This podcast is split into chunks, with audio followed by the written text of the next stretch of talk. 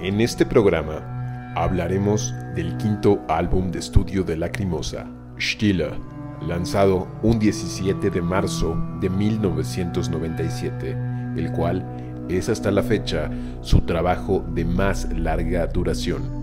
En él, la travesía nos lleva a abandonar el infierno para afrontar un nuevo día. Estamos ante el álbum con más ruido en su historia, el más pesado y a la vez el que contiene más silencios, difuminaciones sonoras y ecos que se pierden en las sombras. Bienvenidos a un espectáculo vacío, a una mirada al interior, llena de autoconocimiento y honestidad, incluso de humanismo. Y es Stille, el álbum que ha definido, el que hoy conocemos como el sonido característico de Lacrimosa.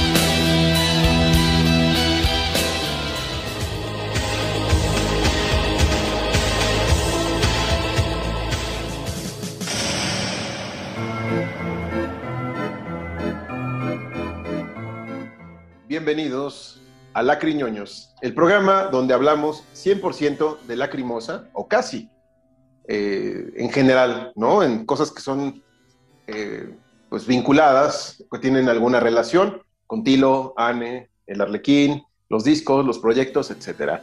Mi nombre es Gabriel Liebenden y tengo el gusto de conducir este programa junto a Carlos von Richter. ¿Cómo estás, Carlos?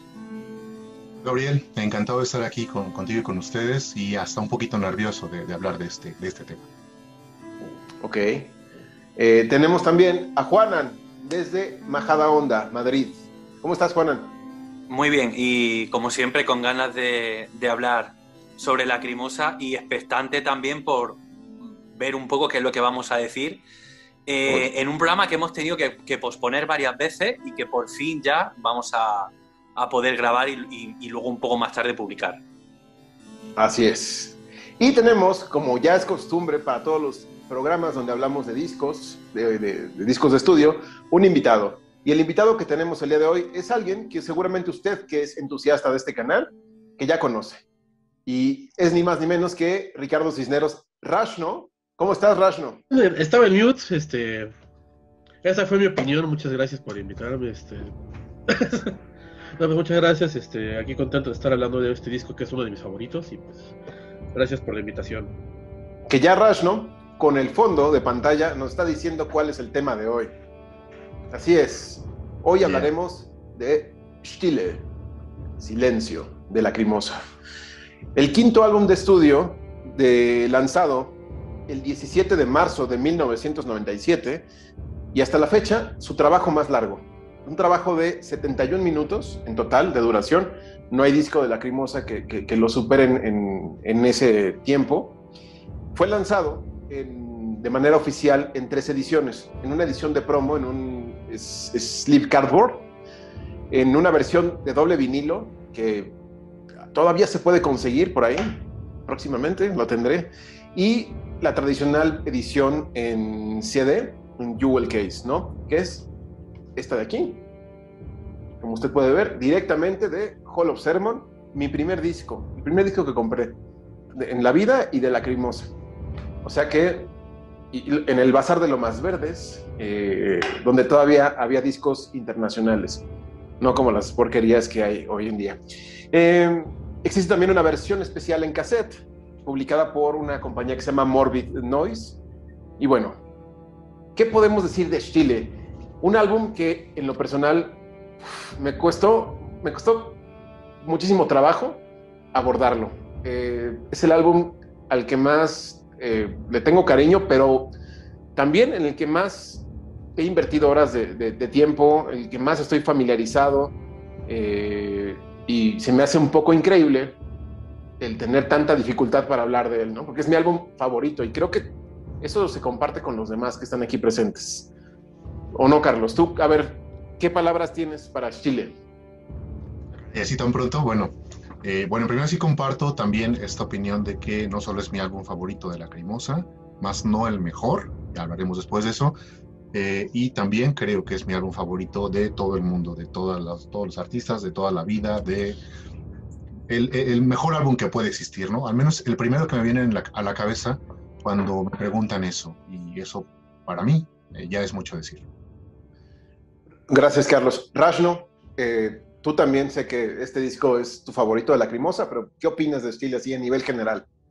Es que todo me encanta de Stile, o sea, desde la portada, eh, este y el Odia se me hacen las portadas más increíbles. Este en especial por la cantidad de detalle, como se puede ver por aquí, de todo lo que es el auditorio. Eh, yo conocí en Lacrimosa al mismo tiempo los dos discos de Odia y de Stile y a pesar de que el, Odia me voló la cabeza y fue así como lo que hizo enamorarme, muchas melodías, sobre las cuales ya iremos profundizando cuando vayamos canción por canción, llegaron de una manera así de que aún las partes que no estaban cantadas, esas guitarras tan crudas, la parte melódica luego de los pianos que incluyen, fue así como de, wow, esto me identifica, esto, esto me representa, me llega al alma. O sea, pues uno de mis, por eso es uno de, de, como dijo Carlos, de los discos favoritos no solo de la Lacrimosa, sino en general, ¿no? De toda, de toda la historia. Correcto. Y Juanan, por favor, unas palabras sobre bueno, Eh, yo sabéis que este tipo de cosas me cuesta un poco decirlas, ¿no? Eh, obviamente para mí es mm, eh, de los mejores álbumes de, de Lacrimosa. A veces pienso que es mi favorito. Lo que pasa es que mm, que bueno, a mí, a mí me cuesta, a mí me cuesta esto. Eh, yo lo que sí quisiera compartir es la, eh, cómo viví la primera vez que lo escuché.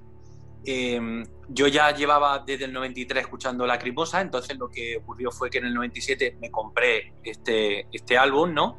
Pero no me había llegado eh, todavía porque yo al al vivir en una ciudad grande, pero alejada de la capital, ¿no? Alejada de Madrid, ¿no? Y de ciudades de ese tipo, pues eh, digamos que todavía no me había llegado.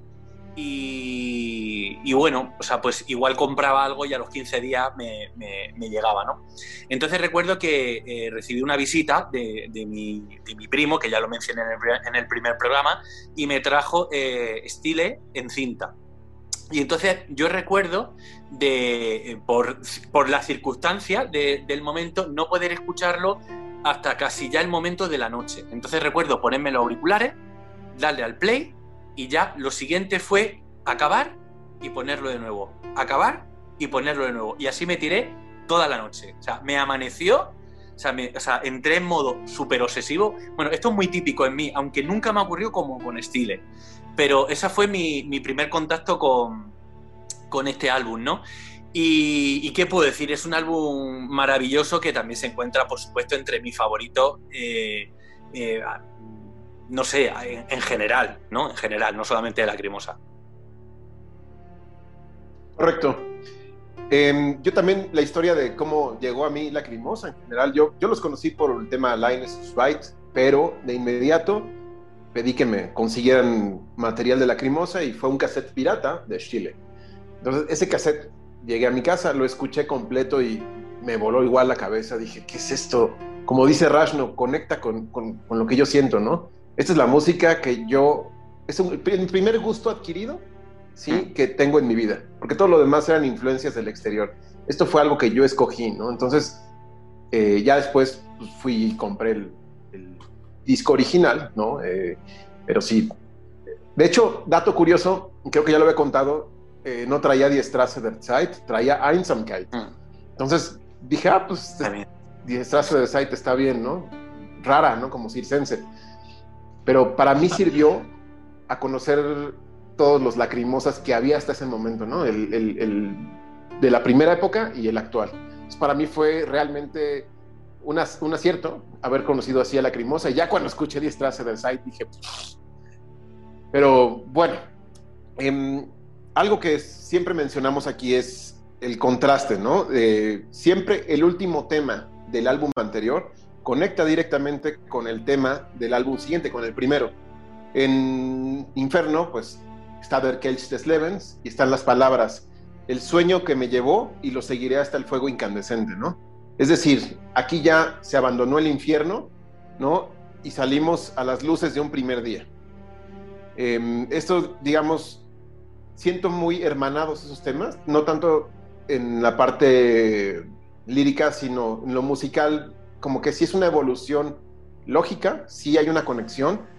Em, y este álbum, que lleva por nombre Stille, que significa silencio, lo hemos dicho, es el álbum más pesado, con más ruido de la historia de la Crimosa. Eh, ruido bonito, bien hecho, ¿no? Porque ya diremos otro tipo de cosas cuando lleguemos a Revolution. Pero aquí es un ruido agradable, que, se, que está hecho con calidad, que a veces nos recuerda a Metallica, que a veces nos recuerda grupos de ese estilo, incluso a Guns N' Roses, ya lo diré en, en alguno de los temas. Pero eso digo, es punto y aparte. Silencio, ¿por qué? No es que sea un contraste directo, sino que también hay muchos silencios en este disco. Muchos fade outs, muchas eh, difuminaciones hacia la nada eh, y sobre todo por la parte, digamos, conceptual de, en, las letras, en todo, lo que, en todo el espíritu de, este disco y la portada lo refleja perfectamente, ¿no? Un espectáculo vacío. El arlequín de pie ante este escenario es justamente una referencia directa, ¿no? Que para mí, portada favorita, trabajo de Stelio Diamantopoulos impecable. digo, en la contraportada vemos que hay un alguien que sí te apoya, ¿no? Que es esa luz, esa mujer, el odia, ¿no? Ahí tras bambalinas, esperando a reconfortar a alguien que pues, tuvo un show vacío, porque aquí vemos unos jitomates ahí en el piso, ¿no? Pues no sabemos si la gente abandonó el, el auditorio o si nunca llegó nadie, no lo sabemos. Rashno, ¿tú qué opinas en general de, esta parte, digamos, conceptual del nombre y la portada en general? Eh, para mí nunca fueron jitomates, para mí eran como pelotas que usaba el mismo Arlequín como parte de su show. Nunca lo había visto, de hecho, como, como jitomates. Eh, para mí más bien esa portada, ese, ese silencio, esa manera de pararse con su violín frente al escenario, para mí siempre ha significado como la preparación a, lo que viene, ¿no? Y de hecho creo que se conecta muy bien con lo que siguió, que es live, ¿no? Entonces por eso es así como, a lo mejor Carlos, digo, no sé si Juanan también es músico, pero creo que Carlos como músico se, a, lo mejor se identifica en la parte de, de, salir ante el escenario, como esa preparación, ese, ese pequeño momento como de, tal vez de adrenalina que siempre hay antes de salir al escenario, para mí es lo que significó esa portada, ¿no? Ese, ese silencio, esa introspección. ¿Y, conceptualmente dirías que es un álbum introspectivo? Es que muchas de las letras están muy profundas, o sea, o, deja tú de profundas, o sea, simplemente la letra de Distrace der Sight, o sea, está hablando de la historia del, mundo, o sea, de, muchas cosas, o sea, por eso sí se me hace también muchas letras introspectivas. Eh, como dices, también tiene muchos silencios, este, mucho fade out. Entonces creo que, eh, además de ser una de las portadas favoritas, creo que es la que mejor representa el concepto de todo lo que es el álbum de principio a fin. Estoy muy de acuerdo con eso. Yo me quedo Inclusive, también con me iría hasta a decir que la crimosa. Perdón, Carlos. Sí, eh, eso que, apunta este, es muy, muy cierto, ¿no? Va muy de la mano con el concepto que es la crimosa, va de la mano con la teatralidad eh, eh, musical de, esta propuesta va, también de la mano con... Yo, es algo que, siempre pienso cuando veo esta portada, ¿no? Em, también habla de soledad, habla de, ese, de esa sensación pareciera eh, intrínseca a, Tilo Wolf y de cómo esta es una manera de, de enfrentarla, ¿no? En un escenario, bien apunta este Ricardo, de esa adrenalina y de ese nervio que puede haber antes de una presentación ante el auditorio que ustedes quieran, este, pequeño o grande, este, con mucha afluencia o poca, eh, siempre, siempre va a haber un nervio, o al menos siempre debe haber. Y, y sí, va muy de la mano esta, esta portada con, con, con ello, por eso también es mi portada favorita, porque ya que el tema de la soledad es algo este, constante en, en, esta propuesta de la Crimosa, pues esta es una forma de verlo también. Incluso yo quería comentar que va como de la mano con la portada Einsamkeit, ¿no?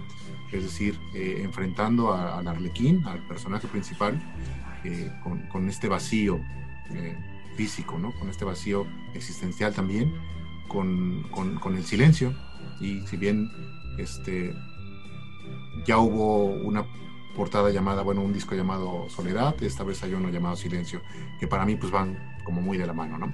Entonces, eh, conceptualmente creo que tiene que ver con eso. Y también apoyo la idea de que eh, son las pelotas que tenía jugando antes el Arlequín y no jitomates.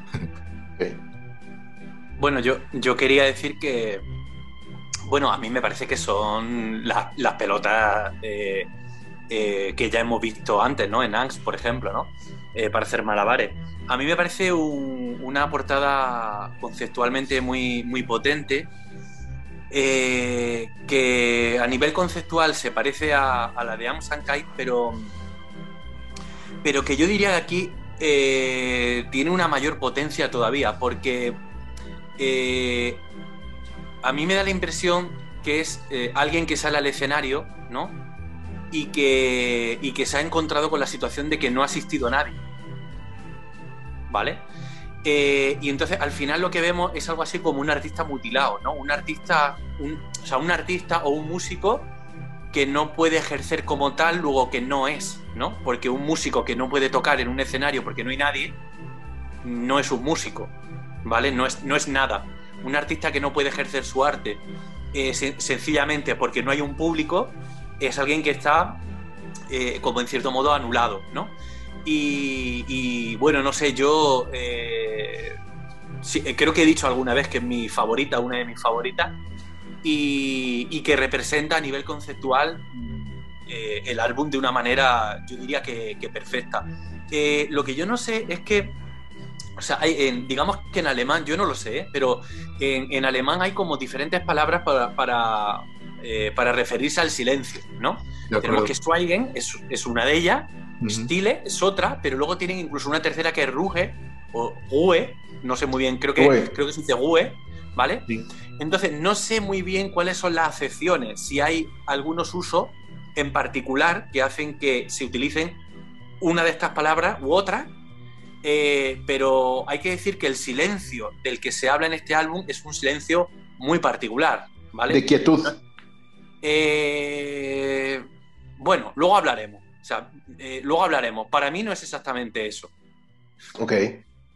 Creo que para mí, o sea, eso que apunta Juan se me hace muy porque para mí, y también como va de la mano de lo que dijo Carlos, esa interpretación de silencio, sí también para mí siempre me ha, digo, no sabía que había las tres eh, significados, tres maneras de decir silencio, pero para mí siempre vino como de la mano del silencio de cuando estás solo, ¿no? y es que va de la mano con el tema, ¿no? Que es como lo que decías, introspección. Sí. Ok. Esto, em, parte de la conceptualidad de este disco es ese espectáculo vacío, esa mirada al interior que notamos en las letras, eh, que está llena de autoconocimiento. Aquí yo estoy notando a un Tilo Wolf que ya es mucho más honesto consigo mismo, mucho más eh, eh, mirando hacia lo que hay adentro que a su entorno. Y yo creo que ese es el silencio del que, estamos este, presenciando, ¿no? Ese silencio de, aquí, no, de, no del exterior. Em, y también vemos a un Tilo mucho más humanista, ¿no? Hay dos temas en este disco que hablan de humanismo, hablan de historia, que son Stolzes Herz y, Strasse der Zeit. Eh, y le da, yo creo que un enfoque de mucha madurez musical y lírica al proyecto, ¿no? Aquí vemos ya un Tilo un poco más sobrio, pero también muy arriesgado. Yo creo que para la fecha en la que se publicó Chile, vimos, vemos el, el, trabajo más arriesgado hasta ese momento. Hasta de 1990 al 97, Chile fue donde estaban las apuestas más, más grandes, ¿no? Respecto a este álbum. Y un dato que no quiero que se me olvide, hay una entrevista del 97 que le hacen a Tilo Wolfian en Urmi, en Alemania, en un café, en el invierno. Y Tilo dice, yo no busco hacer buena música. Para la buena música, ve a una tienda, compra un disco de buena música. Si a alguien le gusta lo que yo hago, qué bueno, ¿no? Imagínense ese Tilo Wolf pensando que no hace buena música después de hacer este disco, donde digo, wow. Eh, un dato importante ahí destacar es esta proyección que tuvo Lacrimosa, creo que de eso podría hablar mucho mejor Juanan, eh, a partir de este año, a partir de este disco. Eh, hemos visto, hemos revisado algunos discos anteriores, algunos trabajos incluso en vivo en, otros, programas, no solo hablando de álbumes. Em, y sabemos que Lacrimosa era una banda, como hemos dicho aquí mucho, de nicho. ¿no? Y creo que a partir de Stile, eh, los alcances de Lacrimosa trascendieron fronteras literalmente. ¿no? Creo que, creo que a partir de entonces, yo no sé, me hubiera gustado tal vez este, tener mayor edad por allá de 1997 para saber cómo es que Lacrimosa dio ese brinco para Latinoamérica, ¿no? Si es que fue en 97, tal vez pudo haber sido antes, pero estoy segurísimo de que este disco eh, rompió esas barreras y catapultó a Lacrimosa a un, a un medio pues mucho más masivo, ¿no? Tanto así que por eso al año siguiente tuvieron una gira aquí en México, por mencionar algo. Es que hay que tener en cuenta que, para empezar, un álbum como este no pasa desapercibido. Eh, luego a eso hay que añadirle que ya, ya en Europa se estaban haciendo eh, festivales de, música gótica, de música oscura y demás, y entonces la Crimosa empezaba ya a tener una mayor presencia. Y algunos de esos eventos eran, vamos a decir, multitudinarios para lo que es este nicho. Eh, y a eso hay que sumarle que también en ese momento digamos que mm, habían surgido incluso algunas bandas un poquito antes, como Paradise Lost o My Dying Bride, ¿no? Eh, todo el tema del doom metal, etcétera, etcétera. Entonces había como una especie como de clima compartido por hacer un tipo de, música que fuera metal, pero que se alejara un poco de, ese sonido eh, metálico característico que era herencia de, la música heavy en su sentido más amplio, ¿no? Lo de, lo de heavy, ¿no? Entonces yo creo que se acogió con, con, como, con mucho entusiasmo, teniendo en cuenta que, como ya dijimos, Inferno dividió mucho a, los fans de Lacrimosa hasta el punto de que Lacrimosa perdió muchos fans, eh, pero sobre todo de la escena gótica. Lo que pasa es que al mismo tiempo abrió por otro lado mucho, porque mucha gente que procedía del metal, de ese ámbito, pues le prestó atención a, a Lacrimosa y como digo, es que, es que escuchar algo como este álbum es que no es algo que se escuche todos los días, ¿no? Y luego una cosa que hizo Tilo, bajo mi punto de vista, que eh, marca mucho la diferencia, es que eh, Tilo hizo algo que prácticamente nadie estaba dispuesto a hacer. Bien porque la gente no era tan valiente, por falta de presupuesto, por las razones que fuera. Y es, lo siguiente. Em, eh, no recuerdo ahora mismo en qué año empezó Moonspell, pero me importa el ejemplo, pero no tanto. Pero bueno, My Dying o incluso eh, Goethe Serven, ¿vale? O sea, muchas bandas de la escena oscura en general podían estar más o menos dispuestas a introducir algún instrumento en particular que procediera de manera tradicional, digamos, de la escena clásica, ¿no? Pero lo que nadie estaba dispuesto era a, eh, pues, no sé, trabajar con una orquesta e ir, e ir, introduciendo ese tipo de instrumentos de manera progresiva eh, y que fueran adquiriendo cada vez un mayor protagonismo. Una cosa es, digamos, eh, introducir un violín en una base de rock, digamos, y otra cosa es muy diferente lo que hace Tilo. Así es. Completamente de acuerdo. Sí, Carlos. Eh, yo iba a comentar que este, esta introducción por parte de Tilo, muy valiente además, eh, por parte de esta, digamos que al hacer a, la, orquesta ya un, protagonista en su música, pues fue algo muy, muy valiente por parte suya, ¿no? Que seguramente yo había pensado hace tiempo, porque yo comentaba ahí en, en un tema de, de angst, que se siente o sabe un poco a un tema orquestal eh, por, cómo se escuchan los, sintetizadores, ¿no? Entonces seguramente de haber tenido o de haber nacido como con esos recursos, estilo, quizá habríamos visto algo así desde el principio, ¿no? No lo sabremos o tal vez lo podemos suponer. pero sí, eh, es muy diferente lo que, lo que, como dice Juanan, que una banda meta una sección de cuerdas, ya no digamos un, solo un violín, eh, a trabajar de verdad con una orquesta entera. Y una sección de cuerdas la podemos ver en Nothing Else Matters de Metallica, ¿no? O sea... Y Se ve muy lejana. Ajá, ahí incidental. Y pregunta a alguien quién sabe dónde está o cómo va esa sección. O sea, casi nadie solamente quien le preste mucho oído. Eh, por ejemplo, Losing My Religion de R.E.M. también tiene cuerdas, ¿no? Eh, pero también quién va a decir, ah, me encantan las cuerdas de, esa canción de R.E.M. Nadie. Entonces, eh, este fue un, osado paso por parte de Tilo, un, un, paso en la escala evolutiva de su, de su faceta como compositor y obviamente fue muy bienvenida por, por la gente que podía apreciarla, ¿no? Es que eh, eh, pensemos que el horizonte musical, digamos, de muchas de estas bandas eh, podía ser, digamos, similar al que pudiera tener Tilo, ¿no?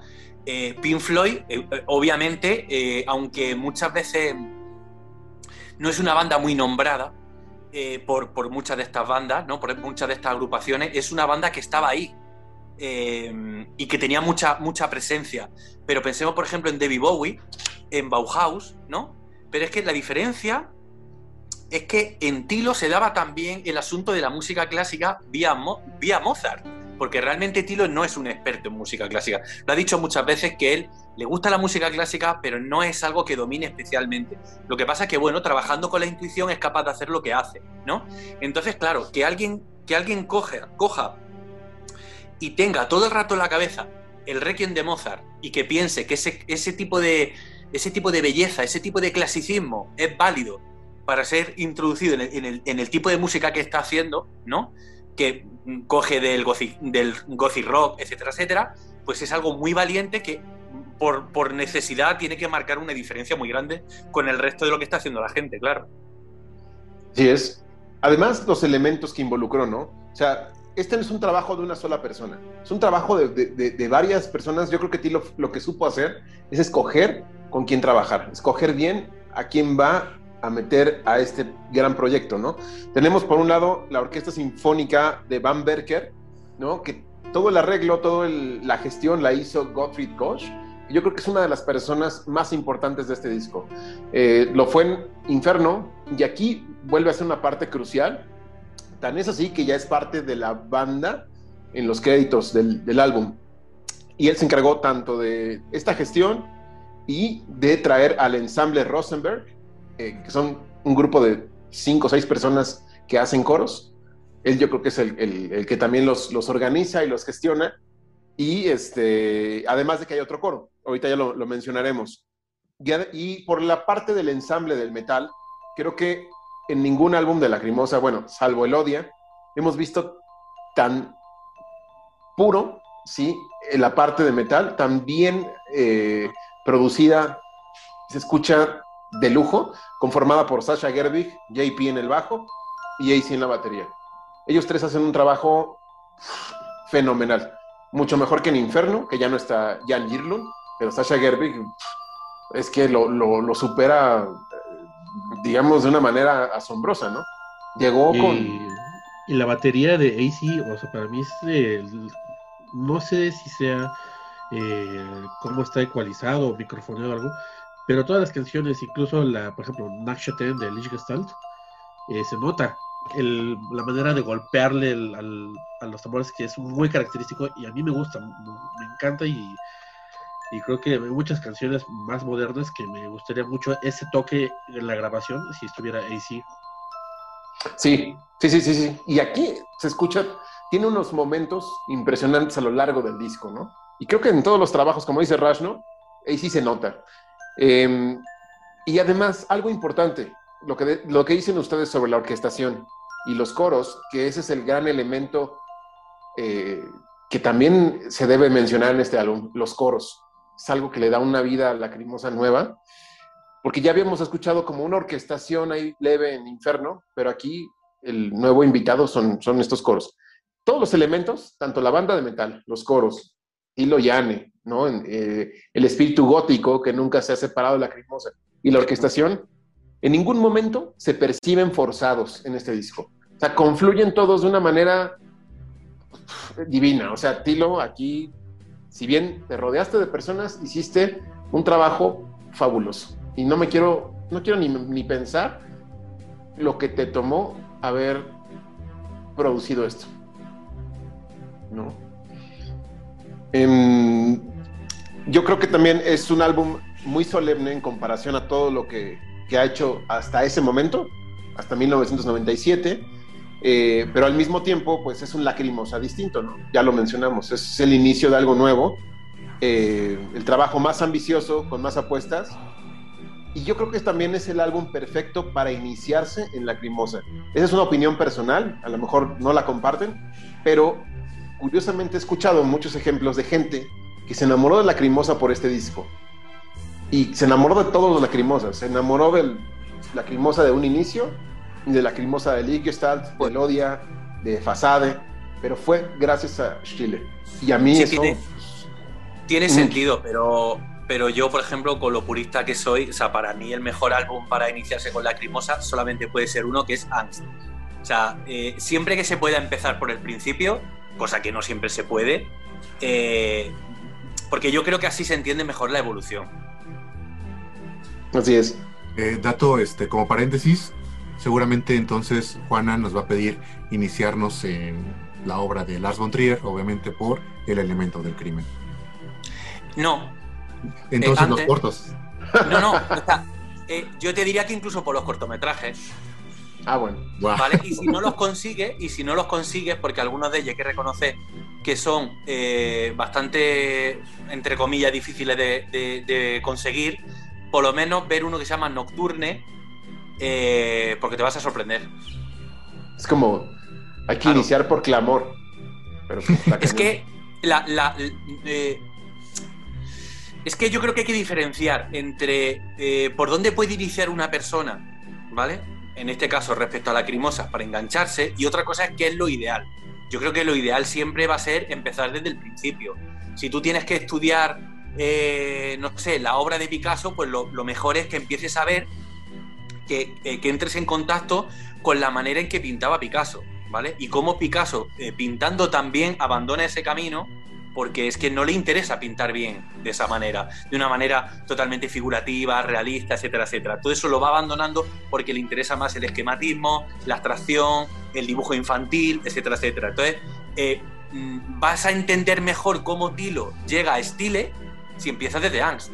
Porque, o sea, yo, yo fijaros, una, una de los... De los de los adjetivos que yo creo que mejor definen a este álbum, para mí es eh, multicapa, la palabra multicapa. O sea, me parece brutal. O sea, la de, la de capas que tiene, que tiene este álbum. Y por cierto, otra cosa que no hemos dicho que a mí me llama mucho la atención. Eh, que también tiene que ver un poco con, esa evolución que, decíamos. Aunque eh, tengo que decir, Carlos, que he entendido perfectamente lo que has dicho del elemento del crimen. O sea, sí, eh, muy rápidamente, ¿no? Volviendo a Lars. Si, si, si, nos centramos en los largometrajes, sí, por supuesto, el elemento del crimen. bueno, mm, respecto a Stile, es la primera vez que nos encontramos un álbum de Lacrimosa donde no es que se abandone el componente sacro al 100%, no, no ocurre, eh, porque eh, hay cierta espiritualidad dentro de este, de este álbum, pero en temas y en momentos muy concretos, pero este es el primer álbum, digamos, mundano y terrenal de Lacrimosa. Y eso se nota un montón, pero en la forma, en, el apartado formal y en el apartado musical, con por ejemplo la introducción de los coros, sí que tiene algo, ¿no? Que sigue manteniendo ese tono sacro, ¿no? esa dimensión sacra que tiene la crimosa, lo que pasa es que a nivel de letra, de lo que se habla eh, eh, son de temas eh, que son como muy cotidianos, ¿no? muy de relaciones, de relaciones personales. Así es. Eso es algo también que, es brillante en esta obra, ¿no? Que se vale de elementos grandiosos para hablar de cosas muy, muy cotidianas, como bien mencionas. ahora, sobre lo que decías de Picasso, bueno, nada más para aderezar no se me vaya la idea, también puede suceder que te encuentres una obra de Picasso en un museo y digas, wow, ahora quiero saber todo sobre Picasso y te vas al principio. Yo creo que esto pasa con Stille. Encuentras a Stille en algún momento de tu vida y dices, wow, ¿qué es esto? Quiero conocer más de la Lacrimosa. Y ya, obviamente, te vas al principio, ¿no? Y ya puedes entender los diferentes matices. Es muy difícil que alguien que se inicie en algo tenga la oportunidad de llegar desde el principio. Yo creo que más claro, bien es como... que eso, claro, sí, lo que pasa es que lo que yo quiero decir, claro, a ver, las circunstancias de cada uno, eh, digamos que una, una, banda, una banda, una banda de música es como un tren y tú mm, te subes al vagón que, que a ti te corresponde eh, según tus circunstancias. Si un amigo te pasa el odia, pues empiezas con el odia, si no conocías antes a la crimosa. Pero lo que quiero decir es que siempre la manera ideal de, profundizar en, la obra de un artista, en una banda y demás, es decir, vale, esto está muy bien, pero yo ahora me voy al principio. ¿Vale? Es, la manera más orgánica y más lógica de, hacerlo. Así es. Y entiendo la, la parte de, de, por qué hacerlo de esa manera, pero yo creo que si, digo, yo he traído mucha gente de mis conocidos, sobre todo mis talleres de la prepa, que no conocían a la Lacrimosa y los fui volviendo sí un poquito fans, ¿no? Pero creo que si les hubiera presentado desde el Angst, muchos no, no, le hubieran dado una segunda oportunidad, porque sí tiene que ser como más acorde al tipo de persona. Y creo que es lo bonito de la Lacrimosa, que tienes muchos discos distintos de dónde elegir para saber de, de, dónde partir, ¿no? A lo mejor alguien más interesado en como que la historia de la música, de la banda, incluso a quizás a través de la psicología, de cómo cambia la manera de, de, abordar ciertos temas conforme vas madurando, a lo mejor ahí sí le puedes presentar Angst. Pero muchos conocidos que eran más metaleros, rockeros, eh, ¿sí? Eh, no, no empezaría por el Odia, empezaría por Chile si es gente un poquito más fresa, más de gustos más poperos, yo empezaría por Ecos. Entonces. Sí, es cierto lo que dice, ¿eh? totalmente cierto. Es que también es que va mucho con la persona. O sea, yo, yo lo que me refiero a lo que, lo que yo considero que, o sea, que es lo ideal. Que es el ideal, por el la palabra ideal. Claro, es como, es como cuando empiezas a ver una serie. O sea, imagínate haber perdido, sí. O sea, tú puedes sentarte a haber perdido, ¿no? Eh, te pones a verlos desde la tercera temporada y dices, ah, qué, qué interesante, ¿no? Y puedes seguir hacia adelante o irte al principio, olvidarte de la tercera temporada, irte al principio. ¿Qué es lo ideal? Pues está claro, ¿no? Lo que pasa es que, claro, lo que, lo que acabas de apuntar es, totalmente cierto. a lo mejor hay alguien que, dice, ah, me, voy a ver y empieza a escuchar Anx y le parece un horror, ¿no? Claro, sí, sí, sí, ¿no? Pero bueno, em, sobre también la grabación de este disco se llevó a cabo en los estudios Impulse de Hamburgo, que son los estudios que maneja o que manejaba JP y Gottfried Koch. O sea, otra vez Gottfried Koch sale a relucir en la parte de producción. Yo creo, yo visualizo a un Tilo de 26 años, ¿no? Eh, guiándose o dejándose guiar por un hombre como Gottfried Koch, que lo supera mucho en edad, en experiencia. Eh, yo creo que fue su mentor musical, inclusive, y que lo llevó de la mano para poder crear un trabajo como este. Porque después, y tengo que decirlo, después de la salida de Gottfried Koch del proyecto Lacrimosa, nada fue igual. Sí, cosas muy buenas, pero nada igual que Inferno, Stile y El Odio, donde sí estuvo muy involucrado. Eh, no digo que después esté mal, simplemente que ya no fue igual a esto. Eh, obviamente, ambos, Gottfried Koch y Jean-Pierre Jenkel, estuvieron a cargo de todo el tema de grabación. Y durante los meses de septiembre, octubre, noviembre y diciembre de 1996 y enero de 1997 se llevó a cabo toda la, producción del, álbum y fue masterizado por un tal Glenn Miller, como aquel músico eh, legendario, perdido, que no se sabe qué le sucedió, pero comparte el nombre, ¿no? Que es curioso. En los estudios Greenwood Mastering Studios en Nuningen, Suiza, que estuve buscando información sobre ambos estudios, nada más por curiosidad, y sí, los Greenwood, donde se masterizó, es un estudio pequeñito, es así como un localito, chiquito, donde entras, subes unas escaleras y ahí está toda la, parte de, estudio. Curiosamente, en su sección de eh, el muro de la fama, no está Lacrimosa. Tienen ahí otros, otros artistas, pero no está Lacrimosa. Pero bueno. Por cierto, iba a decir, vosotros que sois super fans de, de Ethereum, que mucha de la gente que aparece en este álbum ha trabajado en varios, en varios álbumes de, de Ethereum, desde los coros, ¿vale? Desde la, eh, la gente que, hace los coros, a, eh, creo recordar que también, eh, lo iba a haber mirado esta tarde, pero, pero lo olvidé, olvidé hacerlo. Creo que el fotógrafo que hizo las fotos de, la sesión para el libreto también ha hecho cositas para Ethereum. Sí, de hecho el álbum Telly está producido por Gottfried Koch y Jean-Pierre Jenkel, exactamente en los mismos estudios. Todo es Mm. igual. Y el Rosenberg Ensemble también estuvo ahí presente, ¿no? Sí, muy buen dato, Juana. Muy buen dato. Así es. ¿Algo que quieran comentar sobre este proceso de producción? O, o- yo nada más quiero nada más apuntar lo que decías, que es un álbum de muchas capas. Mm. Y no, no me imagino el trabajo de producción. ¿eh? No, yo la verdad no soy muy versado. A lo mejor Juanan, Carlos, Ricardo saben más de ese tema de producción musical, pero sí me imagino que fue un trabajo complicado, ¿no? Y sobre todo laborioso. Colosal. Mm. Seguramente lo fue. Yo quería apuntar eh, esta importancia hacia, este hombre que es Gottfried Koch, porque sí, es un. Sería como el, quinto Beatles, ¿no? Para, para la cremosa. Es, es alguien que, que aportó con, con su conocimiento, con su talento, muchísimas cosas. Y mm, aunque vemos el, el crédito para él eh, como eh, miembro de la banda tocando guitarra acústica, pues realmente podemos darnos cuenta de que no quedó solamente en ello, ¿no?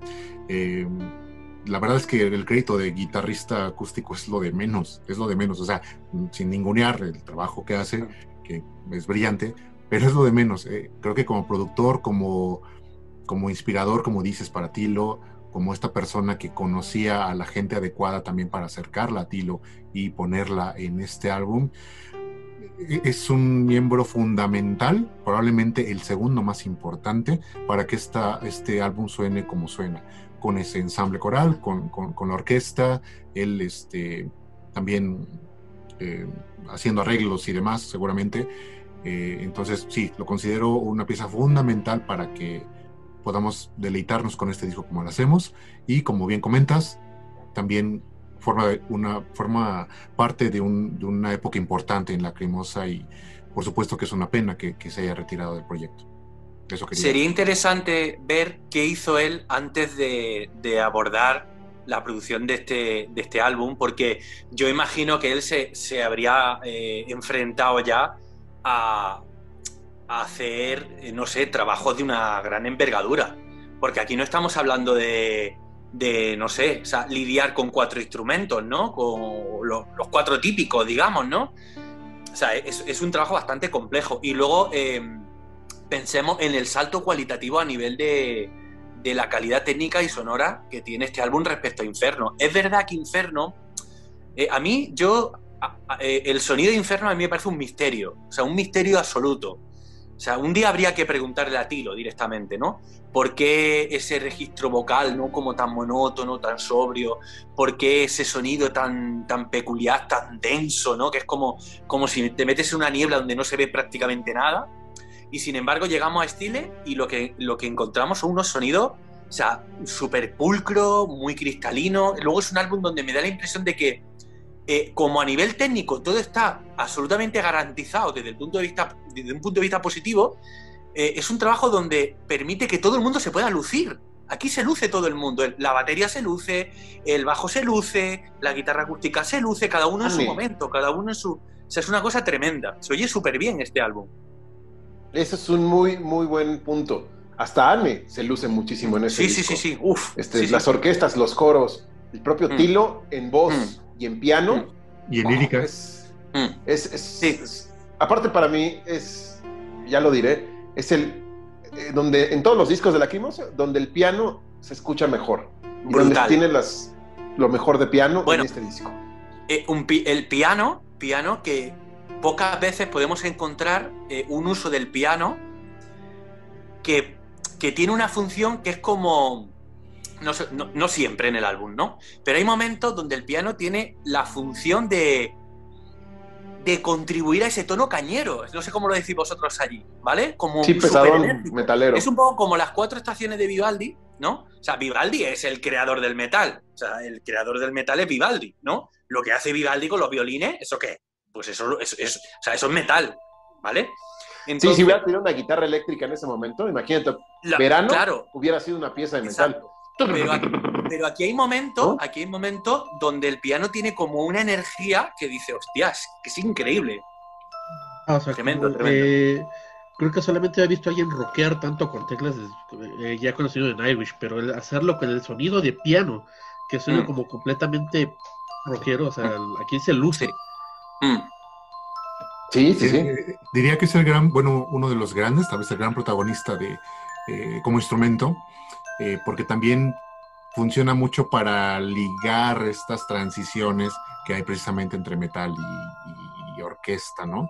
Eh, ya lo hablaremos eh, en algunos temas, ahorita se me ocurrió uno, pero este, sí, un, gran protagonista, un gran sonido. Eh, ahorita iba a comentar otra cosa que ya se me olvidó. Continúen. Ahorita, ahorita la, te acuerdas, por favor. En datos técnicos, bueno, ¿quiénes participaron en el disco? Tilo Wolf en voz, en uno de sus mejores momentos vocales, pianos deliciosos, programación, letras muy introspectivas, música, producción y arreglos generales. Anne Nurmi, voz, teclados, textos y parte de la música en Not Every Pain Hurts y Make It End, ¿no? Que los textos son 100% de ella y la música la comparte con Tilo Wolf. AC a la batería, ¿quién más? JP al bajo, Sasha Gerbig a la guitarra, Gottfried Koch en guitarra acústica y la gestión general de la Barnbecker Symphony Orchestras. El ensamble Rosenberg haciendo coros en Stolzes Herz y Die Straße der Zeit. El Deutsche Lonkewitz Sängerinen, coro en Der Erste Tag, que sí se nota la diferencia, sí se notan. Yo no sabía que eran dos coros, o no me acordaba. O sea, sí sabía, pero no me acordaba. Y ya que escuché Der Erste Tag, Stolzes y Die Straße der Zeit, es como un poquito lo que hizo Tilo en el Odia, de meter a la Orquesta Sinfónica de Londres nada más en tres temas, y lo demás son otras eh, orquestas. Aquí es lo mismo. El coro de Der este es insuperable. Eh, digo, los otros escuchan bien, pero este es el que más hubo producción. Eh, tenemos también de invitado a Eric Forster, guitarrista de Kingdom Come y colaborador en Therion y Darkseid, haciendo guitarras adicionales en Der este Tag, Not Every Pain Hurts, Dynamite y Make It End. Eh, gran guitarrista, de verdad que su toque también se nota. O sea, si Sasha Gerbig es bueno, Eric Forster es el doble de bueno. O sea, se escucha muy, muy cañón. Tenemos a Christoph Meyer Jansson, que es un talentoso pianista alemán que colabora con muchísimos artistas locales en Alemania, haciendo el piano, marcan en, el libreto como piano adicional en Stolz's Herz. Pero yo creo que él tocó toda la figura eh, inicial y final de, de Stolz's Herz, porque es, es un piano que, perdonen, jamás lo han tocado en vivo, siempre es una grabación. Eso no lo replica Anne, es algo muy prístino. Inclusive Tilo, en esa grabación del año pasado donde hace una figurita de Stolz's Herz por la pandemia, no se, no se escucha igual que, que, el disco. O sea, sí se nota un manejo de piano especializado solo para el tema de Stolz's Herz, ¿no? Que es más finito. O sea, no quiero mencionar que otras partes de piano hay en Stile eh, que son buenísimas, pero sí noto que en Stolz's Herz es, es distinto, ¿no? Eh, tenemos a Angélica Hahn, violín en Die Stratze der Zeit. Ya hablaremos más sobre esta persona. Y Hubert Stollenberg, trompeta en Mein Zweites Herz. Creo que aquí los invitados son clave para este disco, porque cada uno se luce en el tema que le toca. No sé ustedes qué opinan. Sí, sí, de acuerdo. Perdón. o sea, el piano, el, digo, el piano, el violín que suena en Distrace del Side.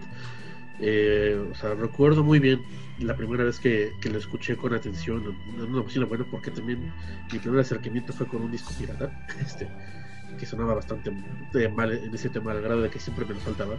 El momento en el que lo compré original y, luego luego eh, lo escuché, me voló la cabeza ese, ese violín, o sea, tuve que ir corriendo al librito a ver quién era. Y realmente no hay mucha información de ella en internet. ¿eh? No, de hecho, no encontré nada. No, no hay nada. Yo, yo he buscado alguna vez y, no he encontrado nada. Eh, una cosa que no hemos dicho que a mí me parece crucial decirlo, y es que aquí es donde nace el sonido lacrimosiano por excelencia.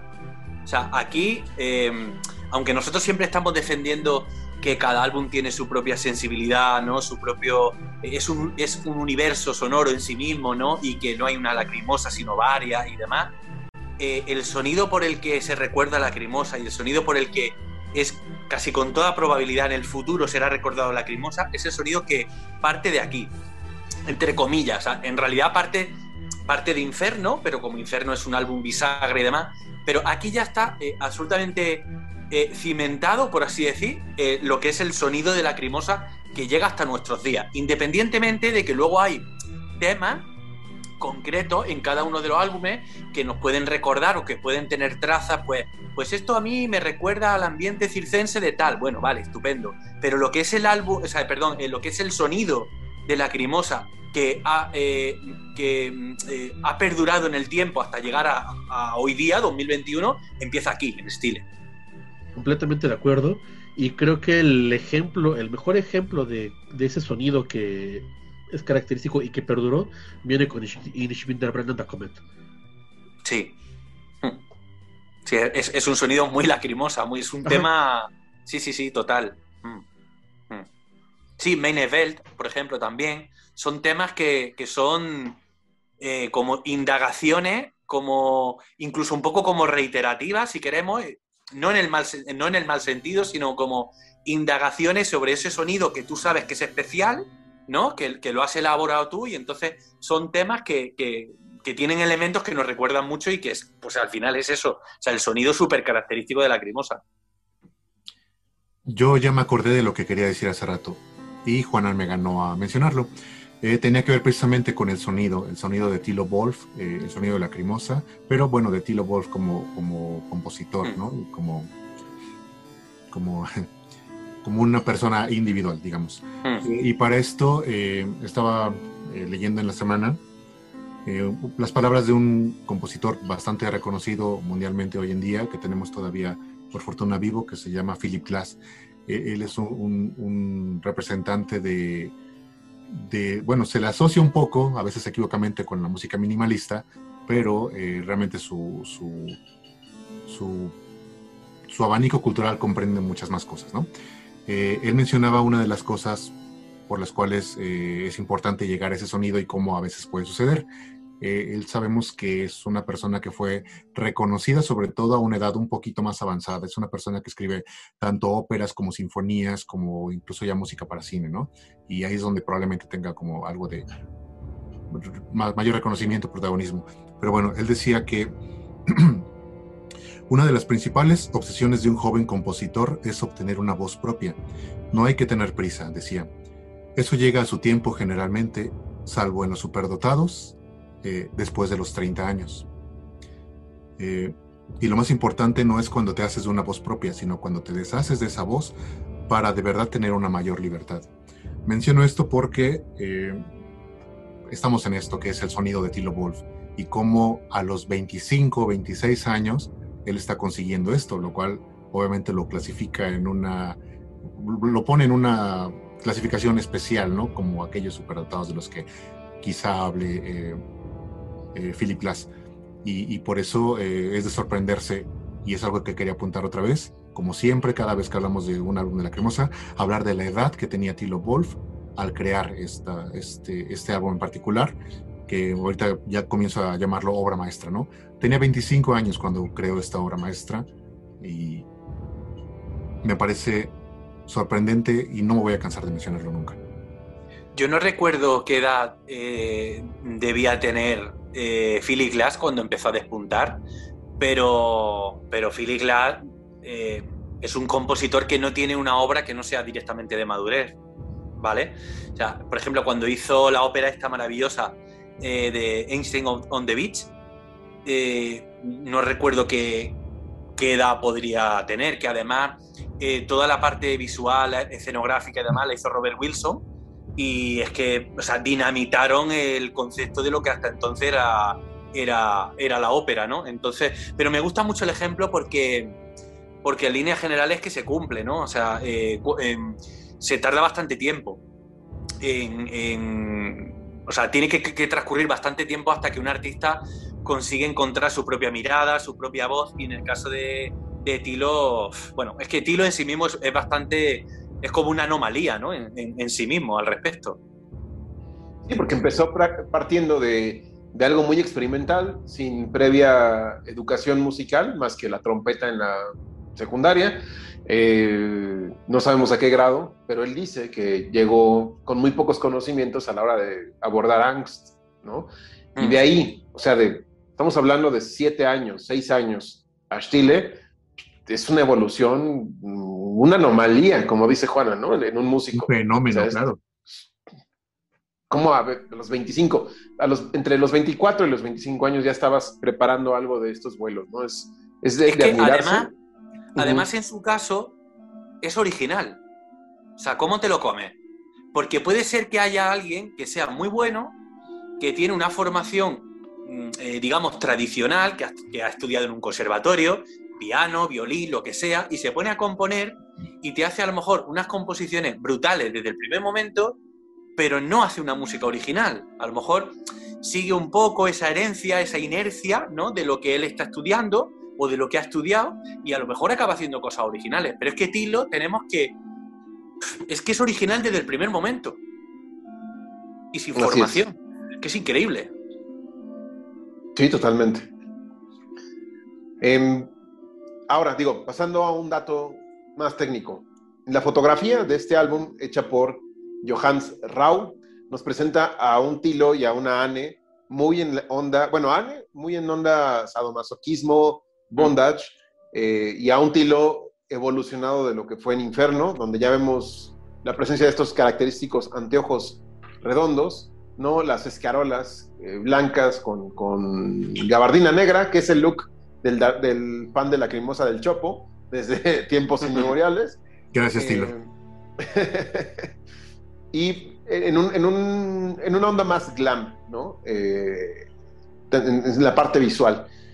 Y las fotografías nos muestran eh, como que fue en una fábrica, como con andamios, con onda de, de sumisión, ¿no? Ah, Tilo trabajó en una fábrica, claro, recuérdalo. Y Tilo trabajó en una fábrica, claro pero sí es una, una cosa que, que, tiene que ver mucho con, con, el sometimiento y el dolor.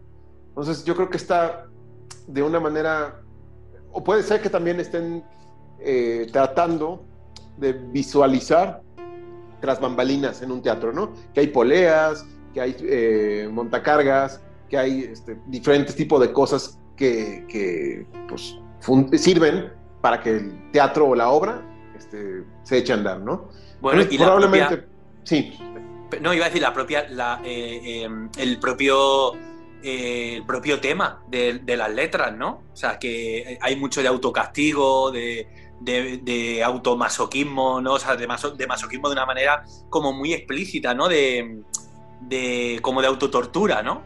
De que incluso mm, tú sabes que no deberías seguir por ese camino, ¿no? Que, te genera mucho sufrimiento e insiste, e insiste, e insiste, ¿no? Así es. Yo creo que va muy bien esa estética con, con, las letras. De hecho, todo, todo compagina muy bien. Tanto la, el diseño de la portada, eh, la idea de la portada, las fotos, el look de ellos, todo va muy de la mano. Y es una de las sesiones fotográficas que más me gusta. Sobre todo esta donde está el piano, y está Tilo y están encima del piano se me hace una fotografía que ejemplifica muy bien el sentimiento de este disco, ¿no? Porque Tilo no está en el modo sado, solo Anne, ¿no? Él sigue como en su onda eh, glam, eh, glam dark, como vampírico, como pues muy de esa, de esa época, ¿no? Eh, y hasta eso resulta, pues, está compaginado, ¿no? De una manera, o sea, lo conceptual aquí es rey, por así decirlo. Es muy difícil, creo, este, mencionar un defecto que pudiera tener este disco, ¿no? Quizá va, con eso, o sea, eh, la portada, el, concepto, em, obviamente la orquestación, eh, lo musicalmente, pues obviamente todo es perfecto. Va a ser muy difícil que ahorita que lo vayamos desglosando, eh, podemos encontrar algún, algo que no, no esté a la altura del resto de cosas que son monumentales. Sí es. Ok, ¿algo más que quieran añadir antes de que pasemos a los temas? Bueno, yo quería eh, que reflexionáramos un poco sobre, sobre el tipo de silencio al que se refiere al que se refiere el álbum, porque yo tal y como yo lo interpreto, o tal y como yo lo veo, es como eh, no sé cómo decirlo, como el silencio que, genera en uno mismo eh, no sé cómo decirlo, es como, como el silencio que, produce la, falta de comunicación. En este caso, eh, lo que intuimos es una relación sentimental, ¿no? Eh, pero no es un silencio físico o un, silencio natural, es ya no sé qué más decirte y entonces me callo.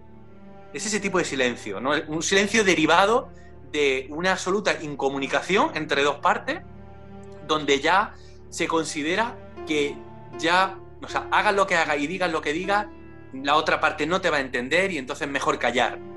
Pero a lo mejor tú estás castigándote, ¿no? Volvemos a lo del masoquismo. Tú estás castigándote en tu habitación, dándole vueltas al coco, pero no eres capaz de decirle nada a la otra persona porque das por hecho que no te va a entender. Y eso es algo que se ve muy bien desde el primer tema. Porque y a lo largo del disco. Y a lo largo del disco. Sí, estoy muy de acuerdo.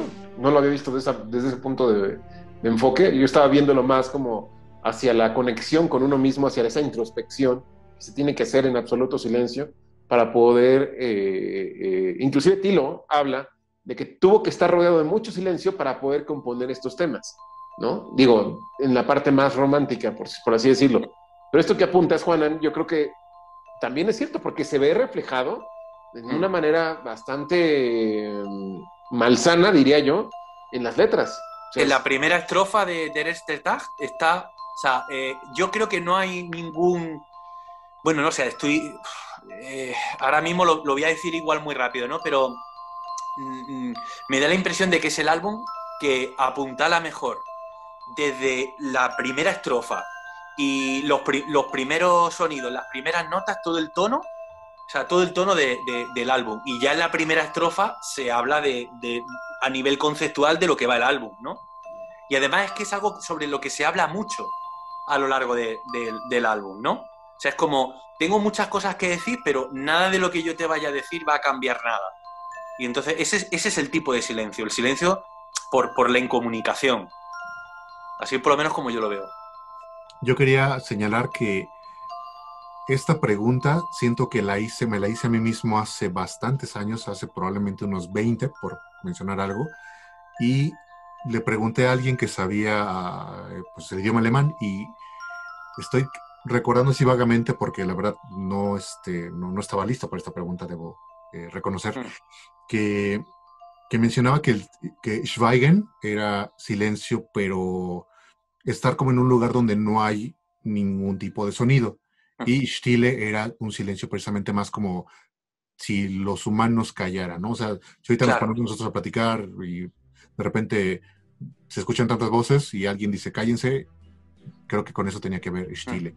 Y Schweigen, les, comento, era como un lugar o, bueno, un espacio donde no hubiera sonido ambiental y se acercara a ese tipo de silencio.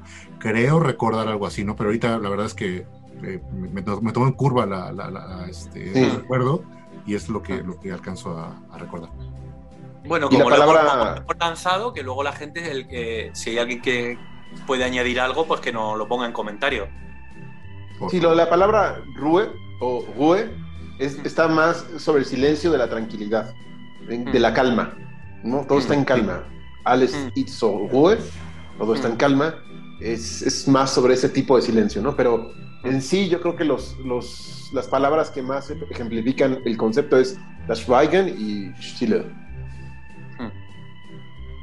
Algo que quieras añadir tú, eh, Rash, ¿no? Sobre este, esta conceptualidad del, silencio, de qué tipo de silencio. Es que pues, para mí es el silencio eh, muy similar a lo que tú mencionaste, el silencio introspectivo.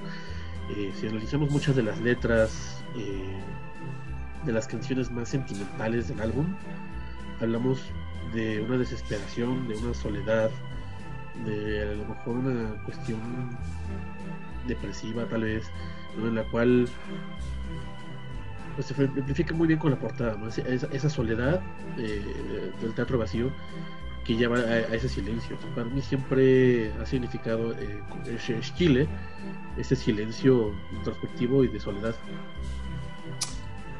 Y, algo que decía Juanan, de que es un silencio de no poder expresar algo a una pareja, se ejemplifica muy bien aquí, porque estamos viendo un telón que está de por medio ahí, interrumpiendo de manera horrorosa una ilustración, y ahí está atrás Elodia, ¿no? Pues aquí hay una barrera, ¿sí? Que nos habla de esa, ese, ese silencio.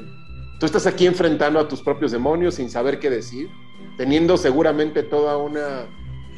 Eh, un culmen de, o un mare magnum de sentimientos que poder expresar, pero no puedes. Hay una barrera, pero sabes que cruzando esa barrera está la, el entendimiento, ¿no? El final de ese silencio.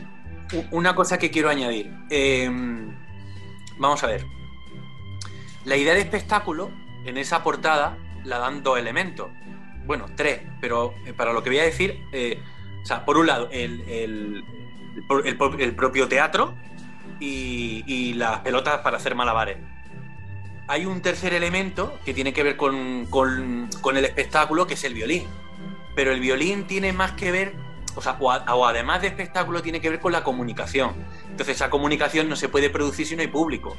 O sea, quiero decir, a ver, el músico se puede, poner a tocar delante de un auditorio vacío, pero no tiene sentido. El músico no es músico haciendo eso, ¿vale? Entonces, por eso el tema de la incomunicación, además de, lo explícito que aparece en las letras, o sea, planea de principio a fin en, en este álbum. Sí. Sí, yo estoy de acuerdo. Estoy de acuerdo y ahorita me vino como toda esa revelación, sobre todo por estar viendo la portada mientras escuchaba eh, hablar de, ese tema de incomunicación. Dije, claro, es, que las letras lo dicen. Y lo dicen no una vez, lo dice todo el tiempo. Hmm. Salvo Anne. Ahorita quiero hablar sobre lo que dice Anne y lo que dice Tilo. Porque son dos. Están hablando. híjole, es que Anne no, no recurre a la metáfora. Anne es muy concreta. Anne te va a decir, hazlo así y así. Y Tilo tiene que irse a, otros mundos para poder. Eh, Anne es su conciencia. Claro. Hmm. Entonces yo no sé si están hablando de su vida personal, de sus vidas pasadas o de qué demonios, pero lo que sí me queda claro es que es sin comunicación y es de muchos, es un álbum con muchos demonios en el interior. Y el rol de Anne es idéntico al de Inferno, por cierto, ¿eh? idéntico conciencia, consejera, sabiduría, eh, madurez, eh, concreta, mm, eh, consejos que tienen que ver con, con, no sé, con plantar los pies en el suelo, ¿no? Pero al mismo tiempo echa a volar, ¿no? Sé libre, déjate de X, ¿no?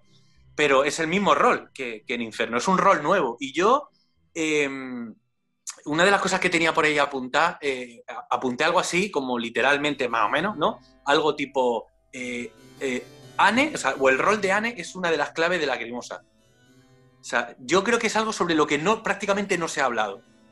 Y yo creo que es una de las claves de la crimosa. O sea, ¿por qué ese rol? ¿Qué pasa? Que en su vida, que en la vida real, digamos, extramusical, Anne adopta ese rol también porque yo no me creo que sea una construcción y nada más que una construcción. A mí me da la impresión de que en esas palabras de Anne hay, eh, no sé, un grado, un, ¿no? Un, pozo que es suyo, que pertenece a la Anne Nurmi persona, no, no música, ¿no? debe de estar, eso es mm. evidente. Mm. Estoy de acuerdo. y podría decir otras cosas, pero eh, lo he visto. ¿no? O sea, sí hay algo de lo que dices. en, fin, algo más que quieran añadir sobre esto, este concepto, esta introspección.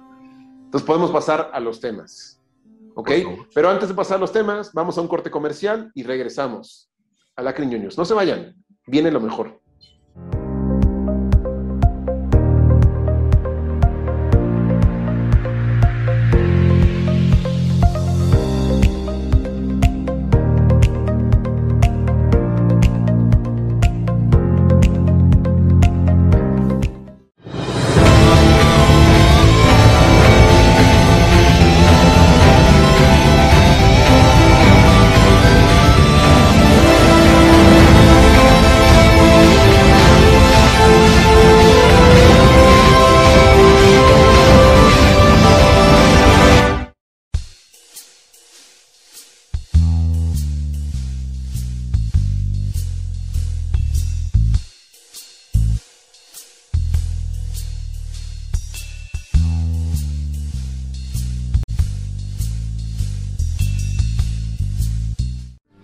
La par del proceso del libro y pues por fin vamos a tener ya la imagen de eh, que va a dar vida.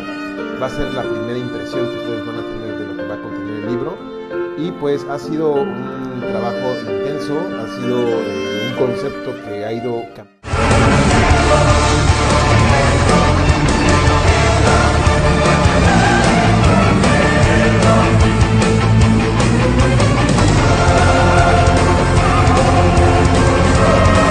Listo, ya estamos de vuelta. Y vamos a empezar tema por tema. El primer track de este disco con el que abre es Der Erste Tag, el primer día.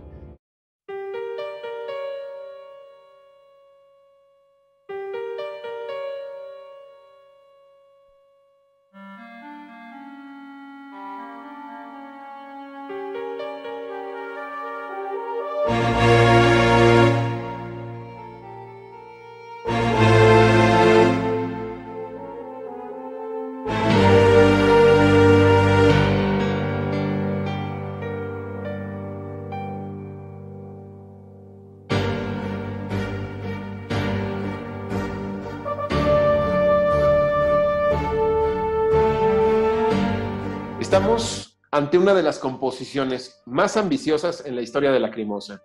La mezcla de cuerdas y vientos nos declara la intención de transportarnos a un tiempo y un espacio que no conocemos, salvo por los libros, documentales, cine, series, pues es imposible retornar en el tiempo. Em, es una marcha fundamentada en compases dignos de nobleza, de reyes, de salones. La voz de Tilo está emparentada con ese sentimiento y nos lleva de la mano, como un guía. Em, aquí eh, la cereza del pastel es el coro del Lunkbeats. Eh, yo creo que este tema no puede funcionar en la modernidad, ¿sí? más que meramente como un llanto evocador de tiempos más sacros y de gran honor. ¿no? Em, el solo coral, sin duda, es el más ambicioso de su carrera. Es, este solo coral te, te, lleva a, sitios que, dices, esto, ¿quién lo pensó? ¿Quién lo ideó? ¿Quién lo compuso? No sé qué piensen ustedes, eh, Ricardo. Estás muteado. Perdón, es que pues de ese stag, eh, aparte de que empieza con una calma muy, eh, muy acorde al título, muy estile, ¿no? El tururururu, así y cómo va creciendo la canción, cómo eh, representa muy bien ese salto entre que había de los discos anteriores a un sonido más rockero, más metal, pero a la vez sinfónico. Para mí la letra, eh, bueno, The Stack siempre significó más como el, este es el primer día en el cual ya no voy a soportar tu mierda. O sea, ya es el primer día en el cual voy a empezar a ver para mí. Eh, y no quiero dejar la relación tampoco, pero tiene que haber un primer día, un comienzo entonces, para mí es una de las canciones. Es que, bueno, es que está muy difícil para mí decir cuál, es, cuál sería mi top del mismo disco de Chile. Pero esta canción, incluso la estaba escuchando antes del programa, como para, para prepararme. Y me sorprende que aún casi 20 años después de que la escuché por primera vez, me sigue poniendo chinita la piel en muchas partes, ¿no? cuando empieza el coro, el, el, solo de guitarra. es una canción muy completa y que define muy bien como ese cambio de la lacrimosa de Inferno, bueno, de Time de antes, a la lacrimosa más moderno. Así es, así es. Em, yo creo que aquí la intención de mezclar estos coros, ¿no? Eh, tan ambiciosos, tan, tan grandes, porque es la palabra, es es el momento culminante de la intención de este disco, ¿no? Llevar a la Lacrimosa hacia el Everest de su carrera. Para mí es, ese es el, una declaración de intenciones con Der este Tag, ¿no? Carlos, este, adelante.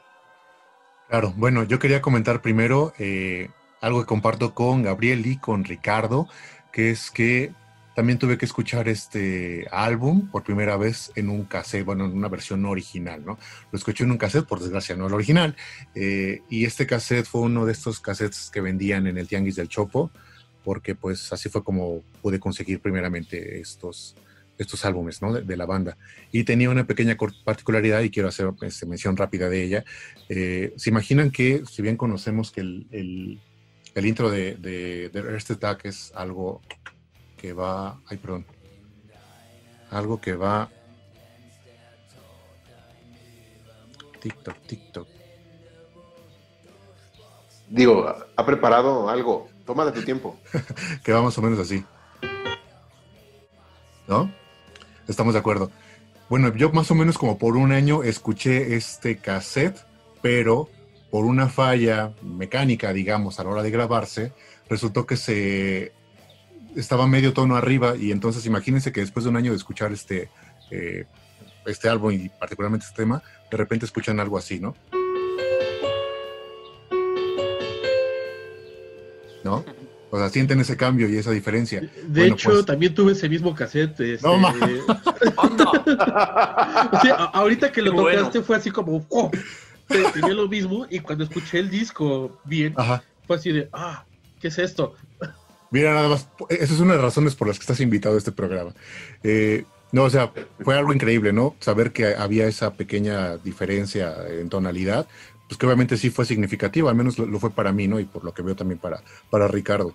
Entonces fue eh, algo muy chocante, algo que me molestó bastante, que, me costó trabajo digerir porque tuve que reaprender el disco este, después de, conocerlo. Ahorita estoy viendo la risa de Juanan ahí en chiquito, pero este, pequeñas ventajas de nacer en Europa y nacer de Es este que eso, eso, me parece súper curioso, ¿eh? wow. Y, yo creo que también estuve ante el mismo cassette.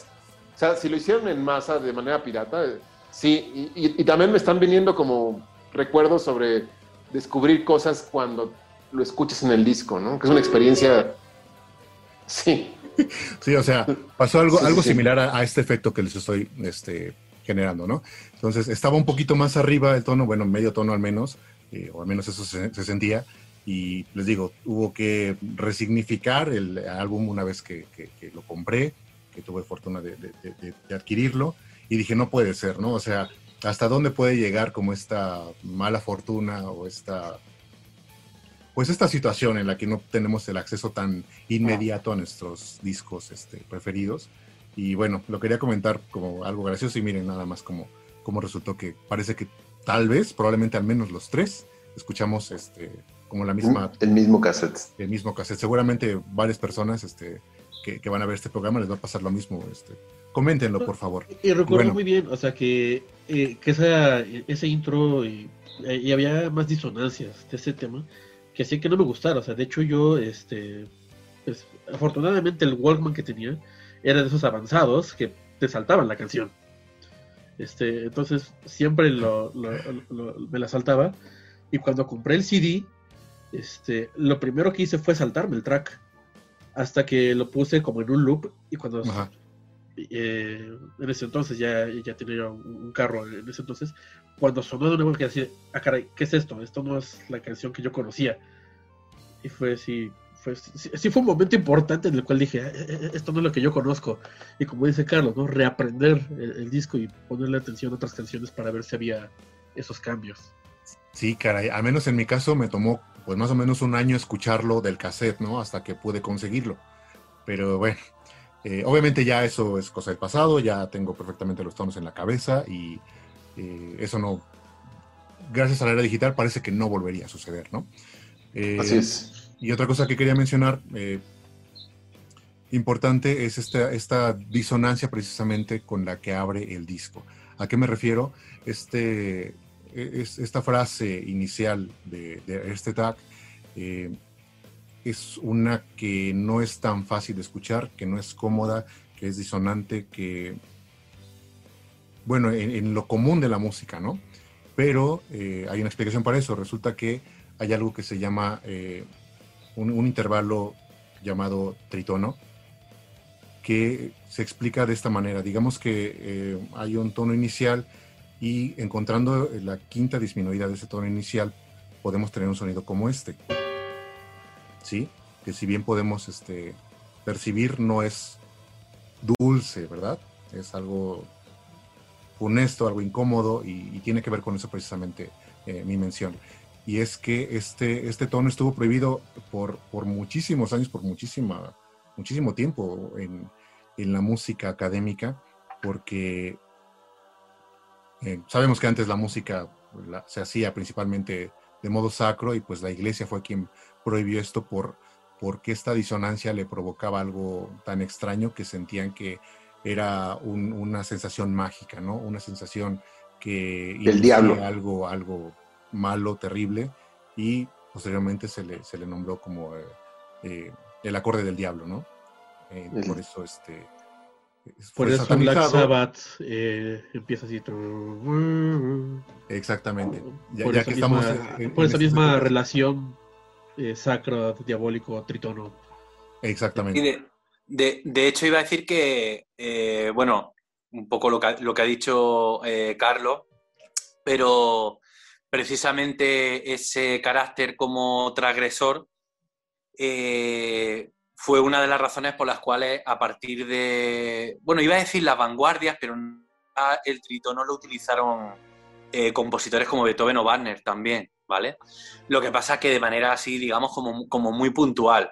O sea, se, empezó a utilizar de una manera un poco más eh, general a partir del romanticismo, eh, en, esa, en esa dinámica de crear como paisajes musicales, ¿no? Donde donde no todo era belleza, sino que también se podían crear como paisajes sonoros, musicales mm, llenos de tensión también. Pensemos una tormenta, por ejemplo, ¿no? Entonces, e, e, ese tipo de, mm, de acordes eh, que son absolutamente, pues eso, disonantes, pues se prestaban mucho al juego de la experimentación, pero a partir del romanticismo.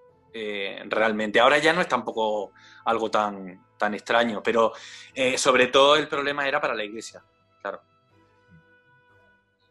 De acuerdo. Y bueno, sí, como mencionó Ricardo, podemos encontrar, acordes basados en ese intervalo en canciones famosas como Black Sabbath de Black Sabbath, mm. como As I Am de Dream Theater, el acorde inicial también, eh, también en Raining Blood de Slayer, ¿no?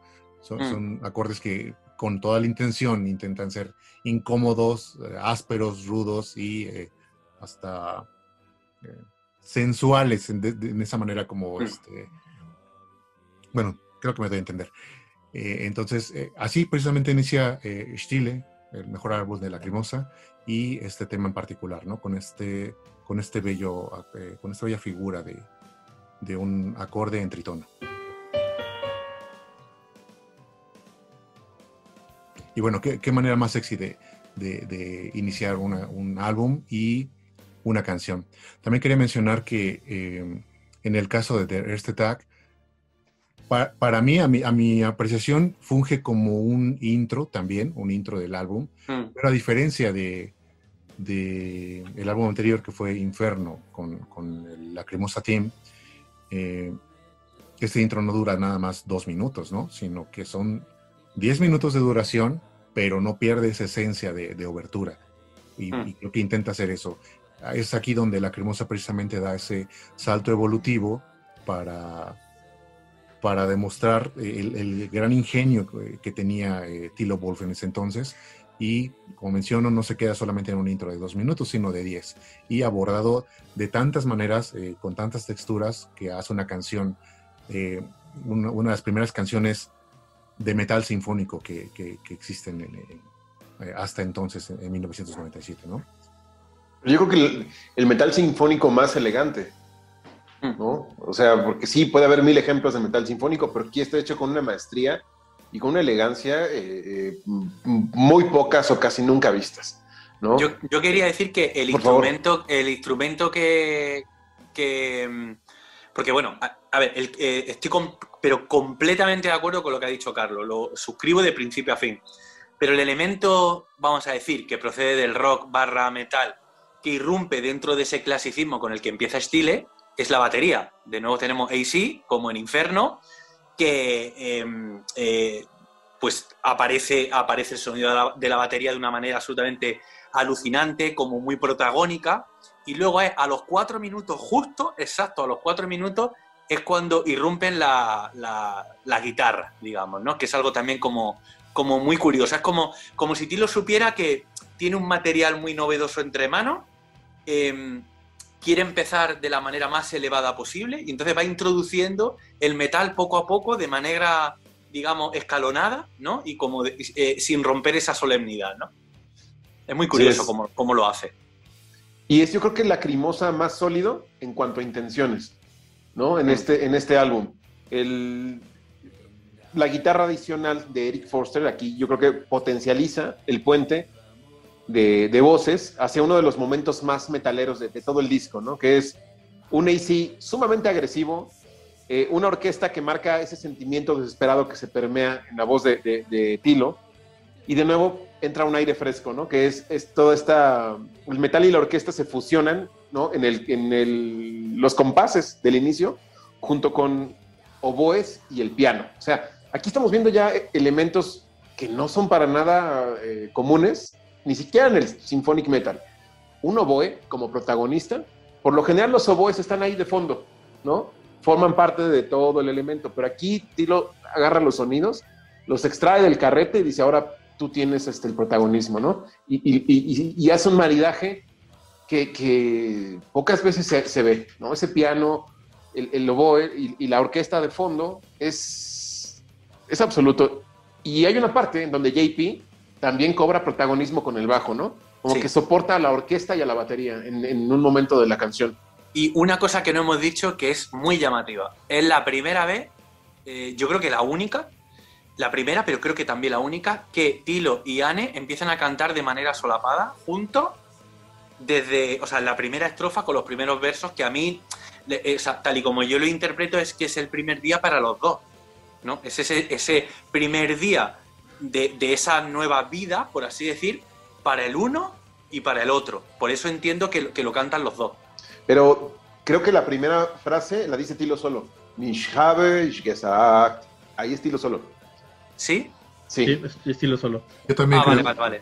Para igual me confundió yo, ¿eh? pero luego, luego, o sea, es un, digamos que es un primer verso muy corto, donde dice... Solo en el primero, pero ya en el segundo sí. Eh, ahora ya estoy dudando. pero digo, el primero dice, no pasa nada, nada ha pasado, this is the este tag. Este es el primer día, es lo único. Y ya después entran los dos, como tú dices, a la par. Vale, vale, vale. Pero claro, estamos acostumbrados a que Anne siempre tarda en, hacer su aparición vocal, ¿no?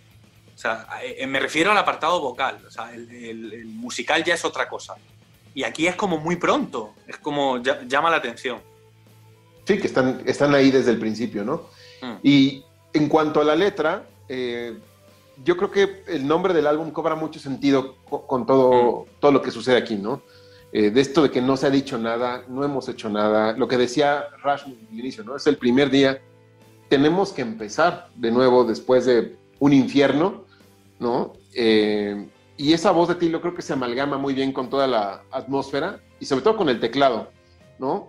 En, el segundo verso que tú mencionabas, Juan, ya, ya es mm. más concreto, ¿no? Y creo que Ana y Tilo lo expresan muy bien, ¿no? Eso de me mantienes consternado, me has cubierto en, oscuridad, no mm. quiero amarte, pues todavía soy capaz de vivir sin ti.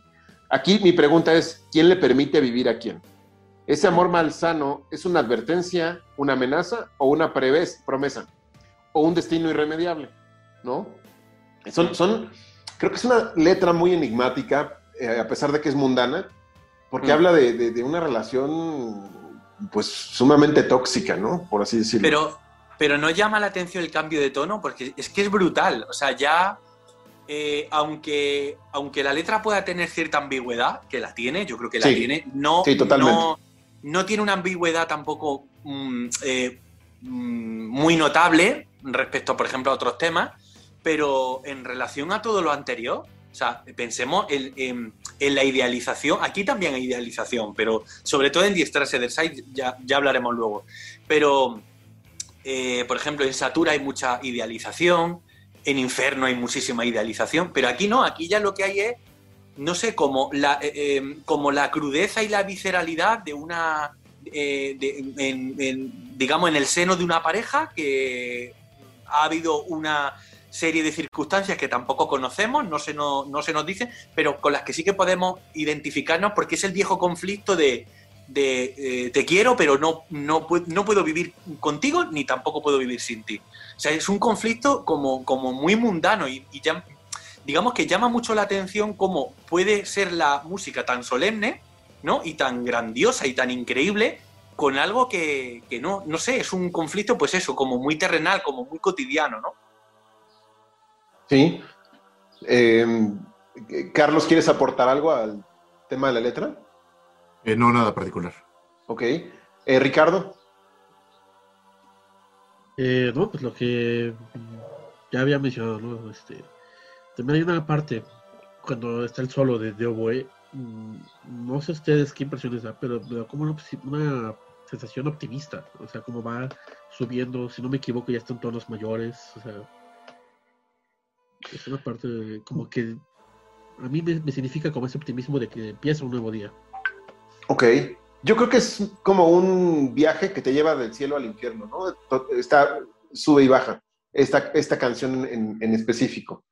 Eh, hay otras partes de la letra que me resultan interesantes mencionar, que es como lo de en tus ojos brilla la muerte. Ah. Eso a mí se me hace súper... Eh, número uno, si es algo íntimo, muy, es de mucha valentía el estar escribiendo este tipo de cosas, más si la persona a la que se las escribiste va a escuchar este álbum y va a leer la letra, ¿no? Es que son eh, palabras muy duras las que hay en este álbum, de principio a fin, ¿verdad? Son palabras muy duras. Es, es, un álbum muy visceral. Sí, eso de escupes profundamente en mi rostro y no me ves mientras lo haces, nos habla de una indiferencia absoluta, ¿no? Pero a la vez nos habla de ese, que al parecer es un sentimiento que se agradece al grado del masoquismo, ¿no? Mm. O sea, digo, es ambiguo. Yo nada más estoy interpretando lo que yo leo, pero es indiferencia. Te escupo al rostro y no te das cuenta de ello cuando lo haces. En tus ojos brilla la muerte, eh, escupe sangre, la puñalada me golpea, en tus ojos tú y yo, ¿no? O sea, mm. son temas muy poéticos, pero poéticos muy oscuros, ¿no? Hmm. Em, y también esta parte de eh, nunca has estado dispuesto o dispuesta a ceder el liderazgo. Eh, estoy a merced de tu odio, del tuyo y del de aquellos a los que ya les perdí la cercanía, ¿no? Se habla del pasado también. Estamos desligando el pasado. Em, es el primer día para darle esa, esa, vuelta a lo que ya no, ya no forma parte de ti, ¿no? Ah, en, fin, ¿algo más que quieran añadir de este tema? Uh, bueno, decir, yo lo que sí que diría es que, aquí eh, yo creo que, o sea, eh, digamos que es un tema que sirve para definir perfectamente el tono del resto del álbum, ¿no? O sea, ese, ese sonido característico de la Lacrimosa está ya aquí. En, en, el primer, en el primer tema, en el primer corte, no en el tercero o en el quinto sino que está ya aquí. O sea, un sonido que, todos reconocemos como muy de lacrimosa. Completamente de acuerdo. Yo también quería mencionar algo así. Eh, el sonido ya está presente desde el primer tema. El primer tema ya es protagonista. Si bien comentó, este, funciona como intro o obertura, este, no deja de ser ya un tema sólido, ¿no? No nada más este, algo de dos minutos. Y también eh, parte de este sonido viene precisamente del acierto de complementar, de hacer fluir bien eh, tanto instrumentos orquestales como eh, la banda de, que es Lacrimosa, que como ya comentaba, estaba dando un paso adelante en cuanto a eh, pesadez, podría decir, ¿no? ¿Por, ¿Por, qué? Porque parecía que Lacrimosa ya lo necesitaba, porque era una manera segura y elegante de, fusionar ya lo que era la música orquestal con el rock, ¿no? En este caso ya metal. Entonces ahí, ahí, considero uno de los grandes aciertos y, eh, y sí, uno, de las... E, es una forma de ver también a la cremosa como un ente muy elegante, ¿no? Cuando logra este, este, este acometido de, de, fusionar la música orquestal con, con, con, la música un poquito más popular, ¿no? Esta amalgama. Sí. Bueno, Y- y, Ah, no, iba- iba a decir que, que por otro lado, qué bien se le da a Tilo hacer este tipo de temas, ¿no? Largos, con muchos cambios, ¿no? Como muy sorprendentes, con cambios de ritmo, ¿no? Ahora con partes como más relajadas, y luego como que la cosa estalla un poco. Se le da súper bien. Sí, eso que menciona Juanan, eh, como bien también lo dijo hace rato, tiene mucho que ver con, con AC, ¿no? Con el baterista, Mm. que desde el principio, antes de que incluso llegara a la guitarra, como también ya comentaste, eh, podemos ver parte de su virtuosismo con estos feels que, que- Mm. que sabemos son de un baterista ya eh, con una trayectoria importante, ¿no? Esos- Y redobles que se avienta para, para acelerar el tema. A, a- a esa parte iba. Y en esta parte donde, mm, donde se acelera un poco el ritmo en, en la canción, por ahí del minuto 7 le calculo, eh, quizá 8, donde suena algo como tara, tiqui, tiqui, tara, tiqui, tiqui, tara, tiqui, tiqui, tarararara. Todas estas partes están, este, es donde podemos ver precisamente este, este ingenio de, de AC. Incluso en alguna parte suena un blast beat, ¿no? Que es este, este, esta forma de, de- de tocar la batería como si estuviéramos tocando un metal muy extremo, ¿no? Que obviamente no suena así porque estamos escuchando la crimosa, ¿me Mm. explico? Pero mete un blast beat en, en algo eh, tan, tan elegante como un tema que es este, como es este, de este tag. Entonces ahí considero también una, una parte importante de esa amalgama de la que hablábamos. Yo creo que a veces no somos conscientes de, de lo valiente que es Tilo, porque eh, no, o sea, es que no debe ser fácil introducir de repente dentro, dentro de todo ese clasicismo, mm, introducir una batería y que no quede ridículo. ¿No? Y luego las guitarras eléctricas, es que eso- estamos hablando de instrumentos que proceden de mundos completamente distintos y de repente él lo junta, ¿no? Y, y- y- y lo junta alcanzando ese éxito, ¿no? Yo creo que no somos conscientes muchas veces de, de- de No. lo complicado, porque en otras muchas bandas yo, lo es- yo por lo menos lo escucho y no me dice nada. Lo damos por hecho, ¿no? Mm, claro, exacto. Algo, algo interesante que ya quiero que se, para culminar, no entiendo por qué este tema nunca ha sido interpretado en vivo. Si funciona muy bien como un opener, como, como de inicio de concierto, y un tema también creo que dejado atrás o de lado por el propio Tilo Wolf, como, como que no le interesa mucho hablar de él, no, no hemos visto que, que salga como una edición diferente, eh, como que lo hizo y ahí lo dejó. Y- Pues igual es por razones emocionales, más que musicales o más que de adaptación al escenario. Yo en cuanto Así a es. razones, razones musicales, sí podría decir que, que tengo algunas teorías, o una en particular, y, y se podría aplicar no solamente a este tema, sino a muchos temas. Y es que creo que a Tilo no le gusta estar demasiado tiempo en el escenario sin estar cantando. Ujú. Me he dado cuenta eh, de eso con el paso de los años. Em, si bien en, por ahí del 2001, 2005, bueno, 2005 para atrás, que todavía usaba, eh, por ejemplo, este look de Stile, que es con la, con la gabardina hasta, hasta los tobillos, ¿no? Eh, sabemos que Tilo ya era un, alguien que se desempeñaba en vivo eh, con más soltura, incluso pareciera que la, la, la gabardina era como una extensión de él mismo, como con esta figura vampírica y que podía eh, bailar muy bien sus propios temas, ¿no? Pero pareciera, es lo que obviamente a mí se me ocurre, que, que quiere hacer un poquito menos de eso, que quiere ser la persona que cuando inicie un tema sea para cantarlo, que cuando esté en medio él lo cante también y cuando termine el tema también sea con un- una vocalización, ¿no? Con, con un grito, con, con una Sí. palabra. Entonces, Sí, sí. bueno, Bueno, ya y que, hablaremos de- y que es un tema largo y los temas largos, eh, yo creo que Tilo piensa, eh, si toco este tema, o sea, eh, en este tiempo tocaría dos. Dos o tres canciones. Y sí. entonces, bueno, Ro- Rote Symphony es un poco una excepción, ¿no? que es un tema un poco largo y tal. Editado. Pero lo- Ujú. claro, pero, pero huye, huye de, de tocar en directo temas, temas largos. Trata Así de evitar. es. Bueno, vamos al siguiente tema de este disco que vemos ya muy rápido regresar a Nenurmi. Esto es Not Every Pain Hurts. No todo dolor lastima. Vamos a escucharlo.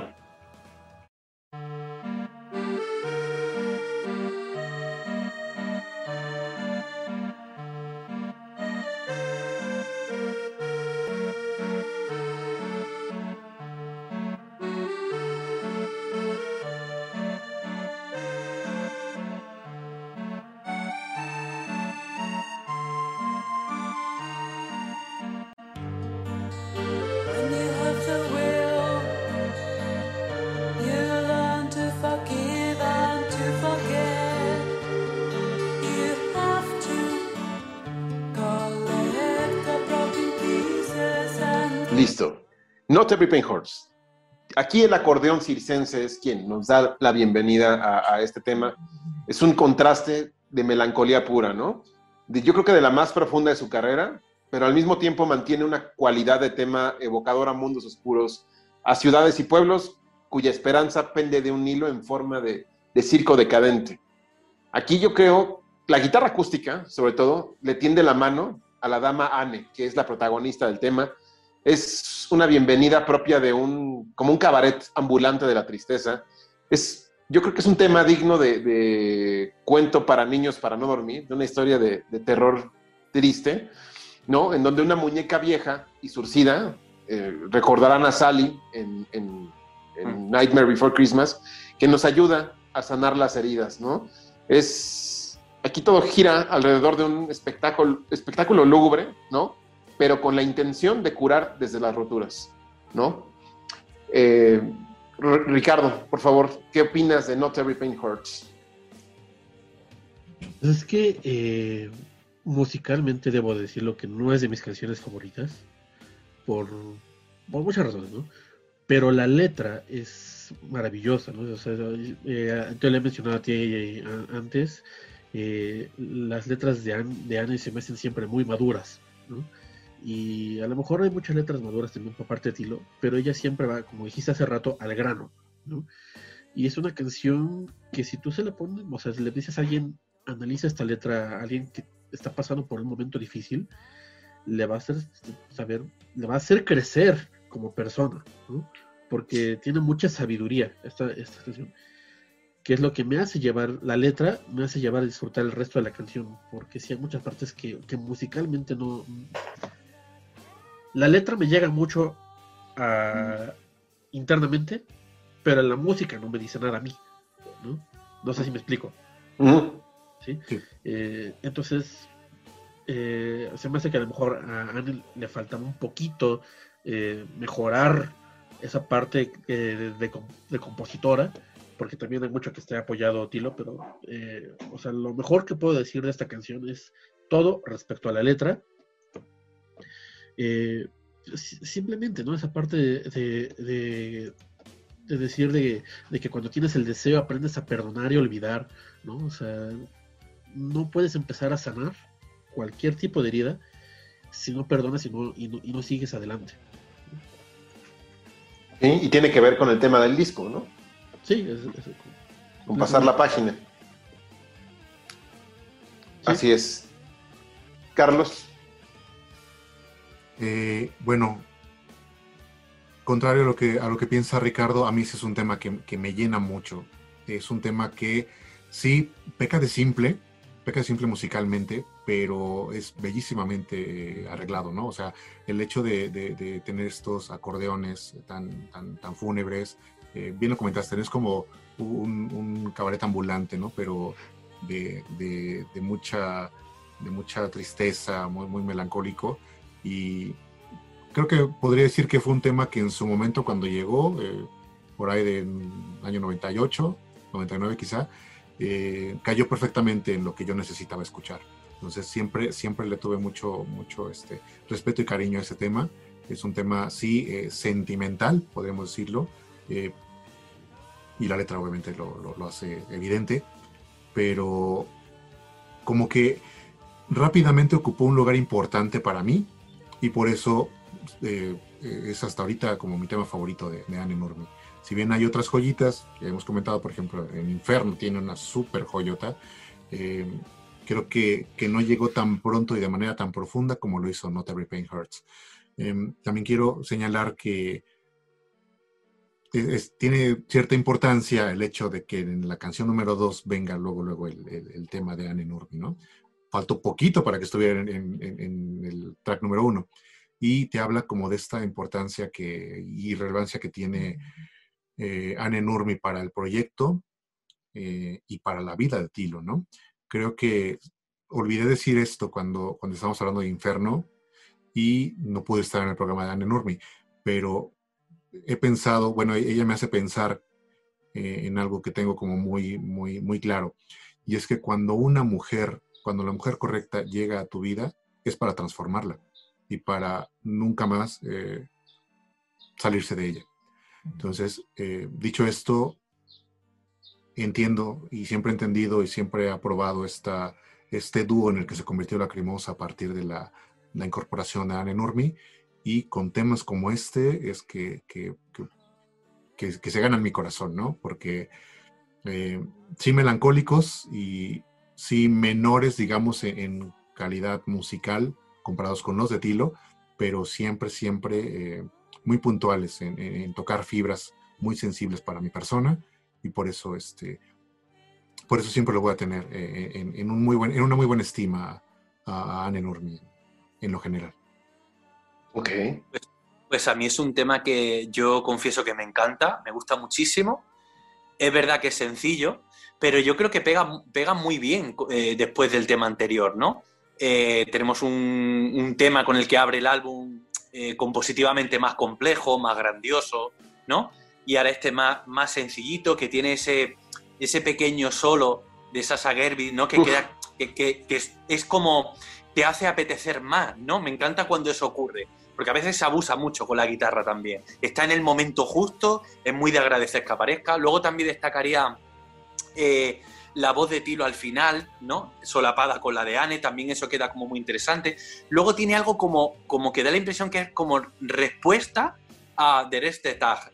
Y lo mismo no es, pero me da la impresión de que sí, porque, porque por la letra sigue adelante, olvídalo, ¿no? Hay que aprender a perdonar. Entonces, bueno, como acabamos de escuchar lo otro, pues da la impresión de que es como una respuesta al tema anterior.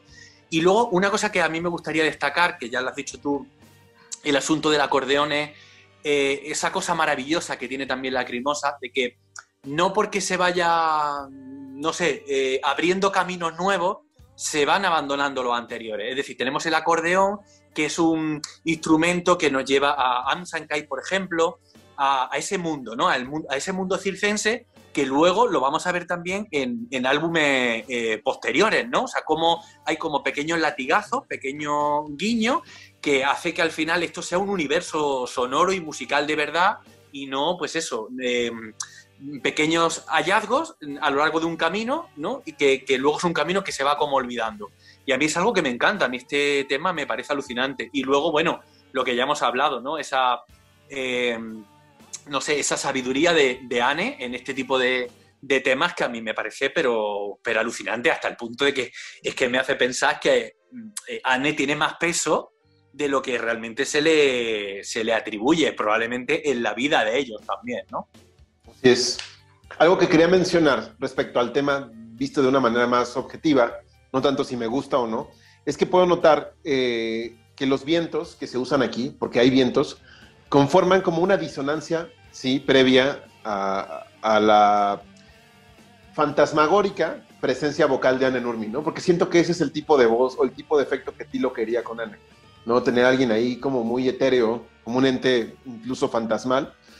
Em, creo que adereza de manera prístina eh, eh, la guitarra acústica de Gottfried Koch, nuevamente en este tema. Eh, el ensamble metalero no sobra, pero tampoco se le extraña demasiado. O sea, como dice Juana, está en su punto medido, exacto. Entra cuando tiene que entrar.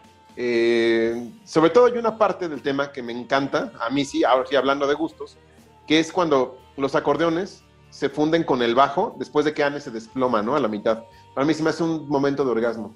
Como el bajo ahí es quien, quien empieza a tener el, el, el control, que en vivo tiene como una de las mejores representaciones, que la propia Anne se desploma, real, y entra Jens, mejorando inclusive este, este solo de bajo que pues, lo tocó JP. Eh, es para mí un momento de orgasmo ¿eh? de, este tema. Y el solo de Sasha, como dices, mm. está en su punto. Mm. No, excelente.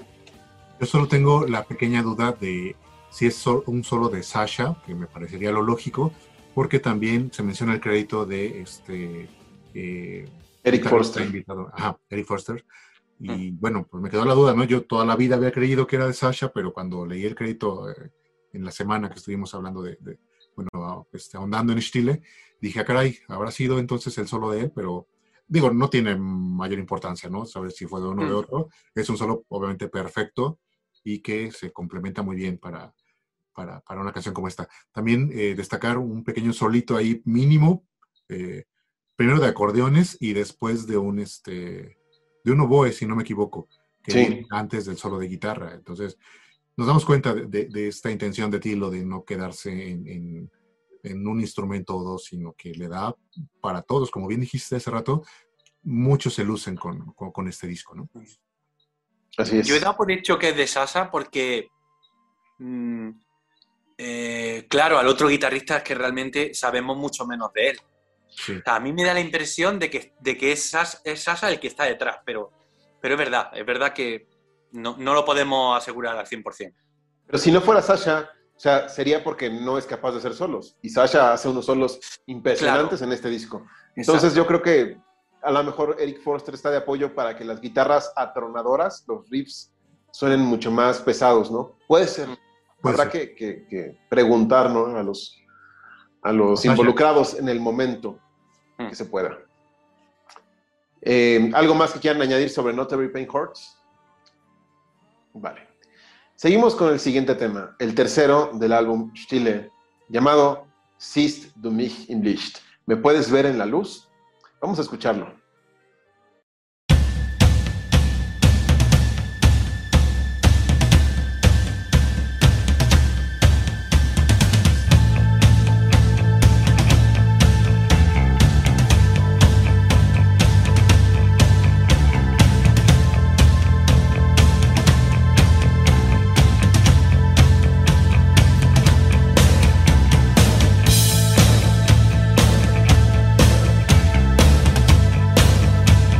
Bien, aquí voy a cederle la palabra a Ricardo, que hablen todos, yo quiero hablar al final. Me reservo esto porque es mi tema favorito Uy. de toda la vida, de Lacrimosa, de todo el mundo. Entonces, Rashno, por favor. Eh, sabía que te ibas a dejar a ti mismo para el final con esta canción, porque sé muy bien que es tu canción favorita. Este, también eh, eh, me pesa mucho el nunca haber escuchado en vivo esta, esta canción. Tú me platicaste por qué, este, y, y me, frustra. Pero es una canción maravillosa desde cómo empieza, ¿no? Es, tambor, tamboraz, ¿no? Es, este, como que refleja mucha furia, ¿no? O sea, mucho... Este. La manera en la que canta al final, o sea, refleja una desesperación, o sea, es una canción escrita desde las vísceras, ¿no? O sea, y, es lo que se me hace maravilloso de esta canción, ¿no? Que, que realmente es una canción en la cual eh, toda esa pasión que llevas dentro se me hizo. eh, eh, esa canción es pasión hecha canción. O sea, no hay manera mejor de describirla. Todo, todo. O sea, sí es una canción de mis canciones favoritas. No es la favorita porque la que sigue es la que yo quisiera hablar al final. este, pero no hay algo que no me guste de esa canción porque incluso la parte del, del solo que, que también está hecho, sí es con oboe, sí, sí es con oboe, ¿no? Sí. ¿sí?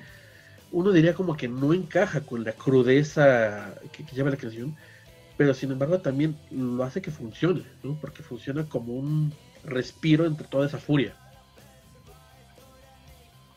Claro, estoy de acuerdo, estoy totalmente de acuerdo. Sí. Y pues es lo que tengo que decir de, de Mission List. Sí, yo también muy de acuerdo. Lo, lo describiste muy bien. Es una canción pasional, una de las más pasionales que, que, que tiene Lacrimosa, ¿no? Es tremendamente fuerte, es, eh, tiene tantos, tantos elementos. es- obviamente lo- los tiene por, porque abarca mucho tiempo, lo digo en el mejor de los sentidos, o sea, es una canción también de las largas, podríamos decir, y nos, precisamente así nos transporta a, tantas cosas, ¿no? Nos lleva por varios pasajes y una, de, verdad, de verdad una de las mejores joyas que tiene, que tiene Lacrimosa. Eh, una canción como, bueno, en el tema de la letra, sí, muy, muy, muy visceral, muy, muy pasional, con mucha desesperación, con...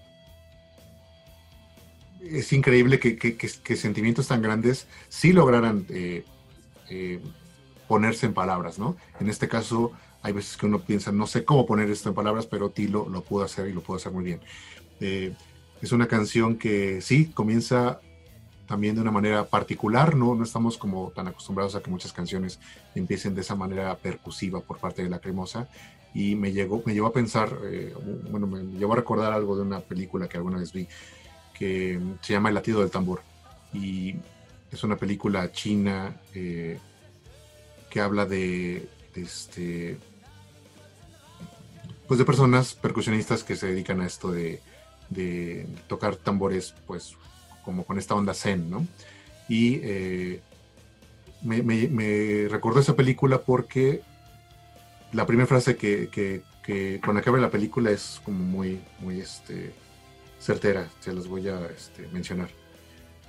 Dice primero, ¿recuerdan el primer sonido que escucharon? Fue hace mucho tiempo. No, no lo recordarían, porque la primera vez que escuchamos algo ni siquiera habíamos nacido en la matriz de nuestra madre solo dependíamos del latido de su corazón. Y, menciono esto porque obviamente tiene que ver como con, ese, con esa sensación tan primigenia, con ese instrumento que precisamente te evoca algo muy, muy, muy humano y muy natural, muy... Eh, pues primigenio es lo que, lo que se me ocurre decir.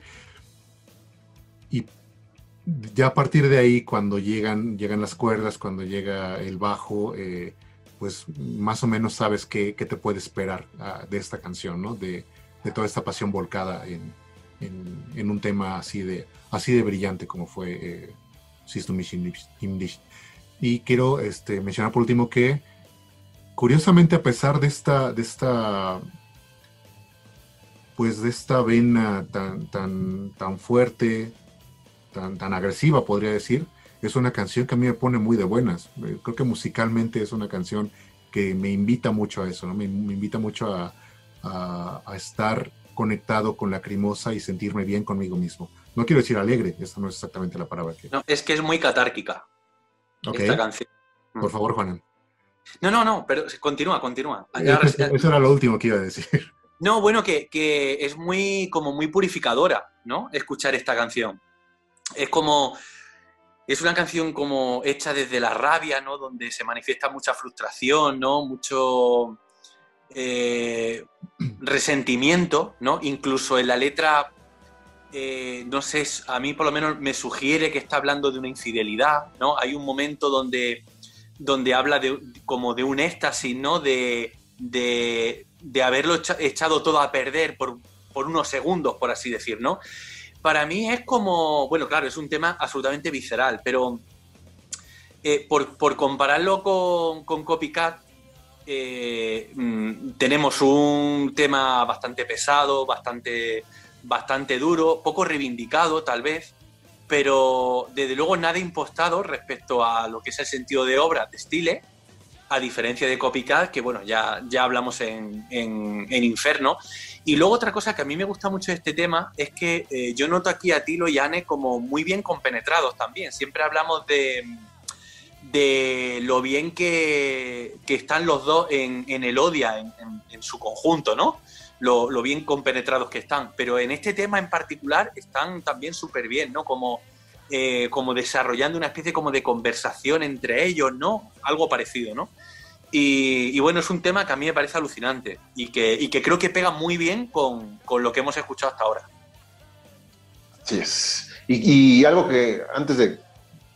Voy a leer, voy a leer lo que escribí, aquí sí me voy a permitir leerlo, espero no se duerman, pero antes, no se puede mencionar Sizumi Hindis sin comparar con Copycat, porque creo que Copycat es totalmente impostado y Sizumi Hindis es un odio visceral real. Y tienes toda la razón, Juana, lo suscribo. Y orgánico, orgánico, orgánico. respecto a los dos temas anteriores, el concepto de estilo y lo que luego está por venir. Así es, así es. Uno de los inicios más bélicos y a la vez atmosféricos en la larga carrera de la Crimosa, en donde la música va elevándose, sirviendo de propulsores las guitarras que entran de momento. Y de repente todo estalla en una sinfonía infernal donde los teclados, guitarras, bajo y baterías contrastan contra una orquesta que se gesta en las sombras.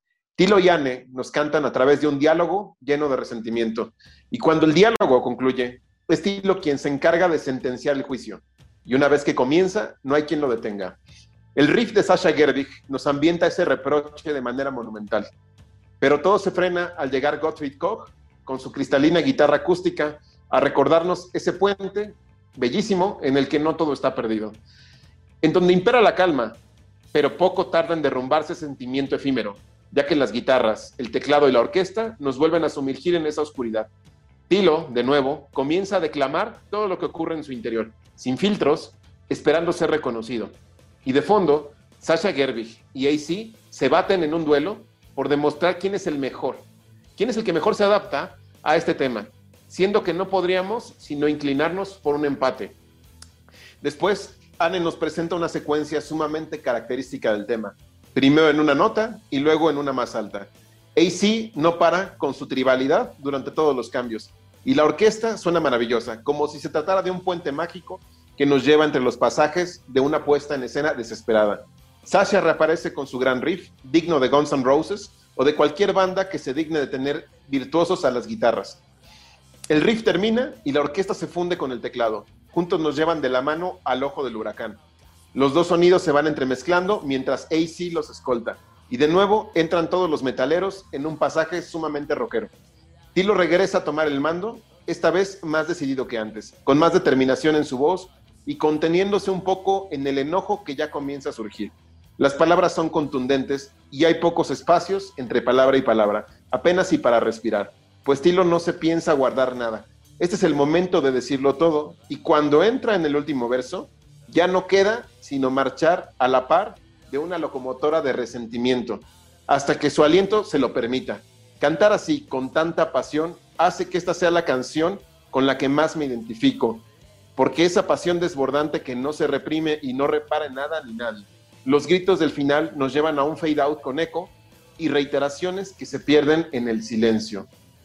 La letra es la más larga en la historia de la Crimosa. Nos muestra a Tilo Wolf en su estado más masoquista. Usa el sado y el bondage como metáfora para hundirnos en una de las más oscuras eh, letras de su carrera. Los labios presionaron la carne y su contraparte contesta, los míos, distorsionados de manera salvaje. En el orgasmo de la vulnerabilidad, el alma clama por más. Y es estando a merced de alguien que la fe ciega es depositada y no queda sino esperar el golpe o el placer. La apuesta está sobre la mesa. Solo entra mi mundo y consume tu camino hacia el cadalso. ¿Acaso estamos ante los momentos previos a la guillotina? Su contraparte responde, muerde cada célula de mi piel fría y cruda. No hay ninguna resistencia. Una parte ya ha muerto y le da lo mismo ser consumida. Y te quedas vacía, has destruido. Solo has experimentado esta intoxicación por algunos segundos. Y te quedas vacía. Mentiste y engañaste. Y en todo esto, solo te has proyectado a ti misma. Las acusaciones dan comienzo. No hay disposición para escuchar ningún argumento y mucho menos habrá clemencia. Un ser humano se conforma de ciertos elementos orgánicos. Dos ojos en la cabeza, sí, y las orejas izquierda y derecha. Pero de nada sirve si tu entendimiento, si estás tan ciega, es el mismo que el de un pescado muerto. O no me puedes entender, nunca me entenderás. Acusaciones severas de alguien que transpira a través de sus heridas. Solo puedes hablar de mí, claro. Es muy sencillo esgrimir argumentos sin entendimiento, sin empatía. Te importa una mierda si digo la verdad o no, porque al final nunca te afecta. La indiferencia es el arma más dura en contra de alguien que lleva la pasión a un grado paroxismal. Las buenas noticias es que ya se, ya se es consciente de ello y comentarlo solo es una añadidura más a esta queja. Eres el último recurso, eres el equilibrio del balance, eres la asesina de toda sustancia de verdad. Claro, la autoridad moral, la inquebrantable, la que tiene derecho a juzgar a todos sin comprometerse con nada.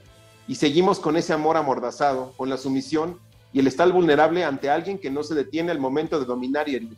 Pero al final eso causa un placer malsano. Es un momento, en un momento de arrogancia ciega, nos rociaste con tu sabiduría, tu falsedad, tu adicción, y no te percataste de ello. Tu estupidez raya en la lujuria que poco a poco borra tu mente. Al apartarnos dos pasos hacia atrás, podemos contemplar cómo el enemigo se sumerge en su propia estupidez, lo cual es el momento perfecto para hacer un contraataque. Y necesitas más, dice. Tuviste que mentir y engañar. Y en todo esto, ¿me puedes ver en la luz? Aquí ya se resuelve el motivo. Alguien mintió y engañó.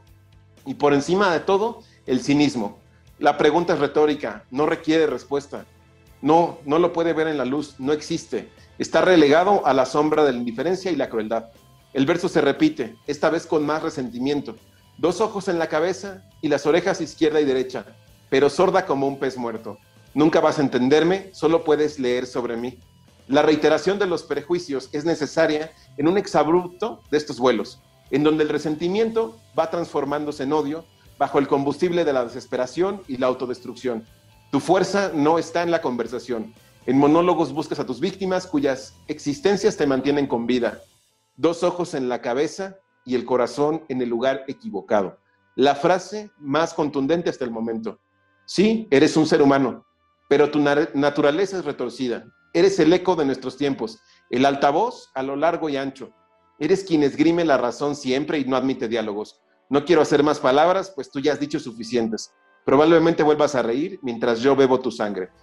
O sea, tu cinismo es tan grande que nunca demostrarás dolor ante mis ataques. Y reitera, dos ojos en tu cabeza y el corazón en el lugar equivocado y tan sorda como un pez muerto. Nunca vas a entenderme, nunca me entenderás. Y la intransigencia llega a su clímax, en donde los gritos ya son quejas que se desvanecen como un recuerdo que pocas veces se querrá revivir. Fin.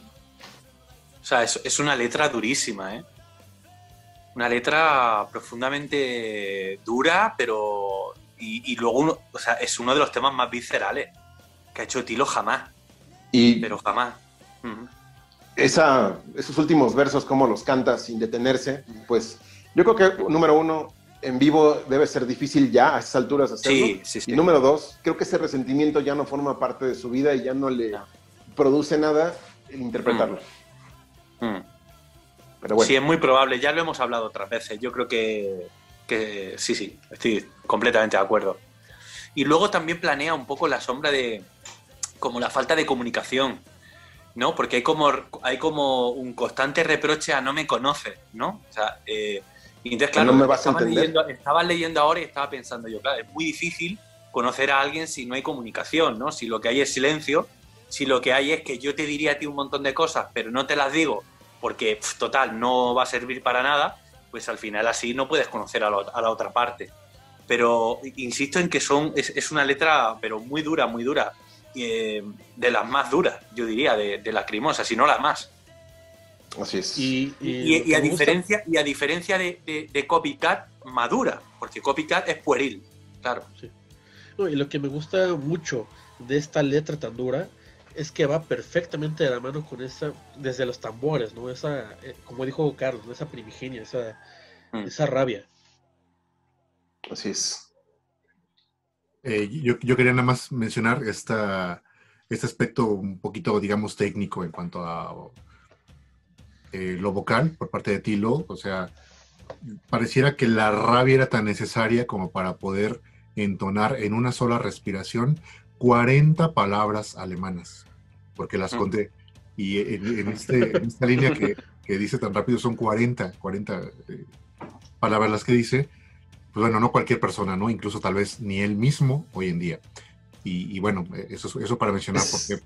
es que es un ejercicio también impresionante, ¿no? O sea, eso que dices, Carlos, ese del Nisim Gespaslich, Deine Kaffin, Monoloxus, Udio, Federendais, Endichan, Levenhel, Svaya, Y ya se le acabó la era, Gabriel. Bla, bla, bla, bla, bla, bla, bla, bla. O sea, no para, no para y no para. Está en, en vivo, en, en, ya lo hablaremos cuando lleguemos a Lee Yare, pero no es lo mismo lo mismo en Lig Yare que en el live. Y yo creo que pero también por eso decide ya no tocarla. ¿no? Claro, en, en, en This is the Night, por ejemplo, también le da bastante al acelerador. Lo que pasa es que, es que es muy diferente y además en inglés. O sea, es que Sí. esto es mucho más complejo, mucho más complejo. De Ya, hecho, como creo que desde, desde esta canción hasta This is the Night, creo que no había tanta rabia en la canción. Mm. Pero ya, pero bueno, ya se tocará en, en otro momento. Mm. Sí. Yo solamente quería mencionar que eh, a ver si un día nos regalas un, un pequeño video, Gabriel, un pequeño extracto cantando precisamente esta canción, emulando un poquito esta rabia que, que- Rashno, Rashno la conoce perfectamente porque me ha escuchado 20 veces tocar ese, cantar ese tema. Que, dato curioso, Rashno y yo estábamos en una banda que hacía covers de Lacrimosa. Ajá, la, difunta Mentia. Y tocábamos, eh, como dato curioso y, y anecdótico, al no tener el- el- eh, la parte de los oboes que, que- que hacíamos, le agregamos un toque que sonaba más metalero a esa parte antes del, del, coro. de hecho, estoy muy orgulloso de ese arreglo que se le hizo a, la canción. Y, era muy gracioso ver cómo se iba poniendo todo rojo Gabriel y, así se desmayaba así en cada ensayo después de tocar esta canción. Pero lo disfrutaba, de verdad lo disfrutaba. Luego, había que darle asistencia médica. Y ahí es pues donde tuve que aprender. ¿Habrá algún video, Rash, no? Por ahí, de Amentia tocando. Los únicos videos los tendría Esparda. A ver si, si podemos pedirle uno y ya luego lo subimos. Yo por lo menos pondré una foto de ahí, de esa, de esa tocada. Pero sí, tocábamos Season Me List y era un tema que me gustaba mucho eh, interpretar, pero no sé si ahora esté bien, Carlos. Pero bueno, ahí vemos. Velo con mi manager, Juanan. Estaría interesante eh, presentar esta canción, le digo Carlos en los teclados, yo en la guitarra, este, o en el bajo, y tú cantándola. Ok, y Juanan con unos tambores. Bueno, a ver qué hago con ellos. Muy bien. Yo, si quieres, me los pones en las manos ya veremos lo que hago con ellos. Vamos al siguiente tema, que es Dinah Day, tu cercanía. Vamos a escucharlo.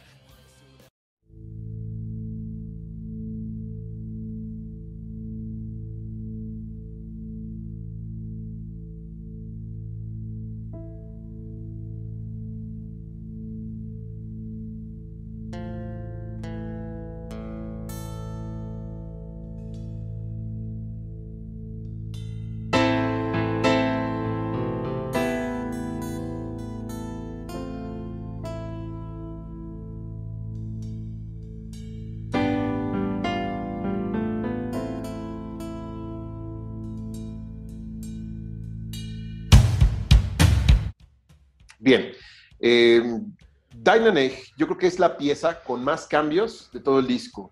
Eh, nos muestra una fachada de quietud, sí, un descanso atmosférico, pero se ve interrumpida de repente por, por algo que, pues no, a lo mejor no esperábamos que iba a aparecer, ¿no? Em, aquí creo que la voz de Tilo Wolf, y vuelvo a mencionar Copycat, repta desde las sombras de ese malogrado copycat, pero esta vez siendo un acierto, ¿no? Esa voz impostada. Ya eh, se escucha mucho más creíble el tono de Tilo Wolf en este tema. Eh, Gottfried Koch, de nuevo, haciendo una mezcla entre piano y, digo, la guitarra y el piano, hacen una comunicación. ¿Cómo empieza el piano y termina la guitarra? O empieza la guitarra y termina el piano. Es de lo más brillante que hay en la Lacrimosa. Aquí creo que es una balada metalera que funciona como la declaración de amor más solemne en lo que hasta el momento Lacrimosa llevaba de carrera. Ese largo Ich liebe dich es como un sentimiento real. Eh, nace de lo profundo de un corazón lastimado por la incertidumbre, ¿no? Em, el piano aquí es un bálsamo, ¿no? Eh, Tilo es capaz de expresar la misma desesperación a través del piano que su resignada voz, ¿no? Aquí es una voz resignada, un canto resignado. Pero a mí me hace pensar que esto, eh, hay un cierre de tema justo al minuto 5 con 37 segundos y nace un nuevo Dynanage, ¿no? Eh, un segundo acto, donde ya Tilo está navegando en comodidad, se le nota más relajado, ¿no? Ya la conmoción ya es lejana y el amor se antepone, ¿no? Ante el miedo y el silencio. La orquesta aquí le da una potencia a la voz de Tilo y resuenan en pos del infinito, ¿no? El, bueno, aquí solo voy a decir que es el mejor solo de piano que he escuchado en la historia y el mejor de Lacrimosa. Eh, veo el mismo efecto que en du List, pero aquí traducido, en vez de cantado, en las teclas, soberbio. Y creo que Dynanage es el ejercicio musical más interesante del ensamble Lacrimosa, conformado por voz, piano, teclados, guitarras, bajo y batería, y las mejores guitarras en un álbum de Lacrimosa. Y el solo más virtuoso en su historia. No sé si el mejor, pero sí el más virtuoso. Y ahí sí, es una maldita máquina. Es todo lo que tengo que decir de Dynaneg. No es poco, ¿eh? No, no, no. Creo que quitaste todas las palabras que yo, que yo podía decir, ¿no? Realmente abordaste eh, desde el primer segundo hasta el último. Es, es increíble. Aparte, otra canción a estas canciones yo por alguna razón las considero como hermanas, ¿no? Eh, no solo por mm. estar en el mismo disco, realmente me, aportan cosas similares, las veo como, les, digo, es, es, la mejor forma de, escribirlas quizá como hermanas. Eh, no puedo decir cuál me gusta más, no puedo decir eh, sobre cuál me inclino, realmente son canciones fabulosas que, que componen, bueno, que forman parte de un disco también fabuloso y sí, describiste bien muchas cosas. Eh, en primera, estos, eh, estos pasajes tan, tan extremos, tan radicales, tan diferentes uno de otro, que, tiene de repente la canción en un inicio y como conforme va avanzando. Eh, es extraño ver eso en Lacrimosa, ¿no? Me, atrevo a decir que es la única canción que, que existe así, que, que maneja esto, estos este, extremos que, que te lleva de, de, un lado a otro de esta manera.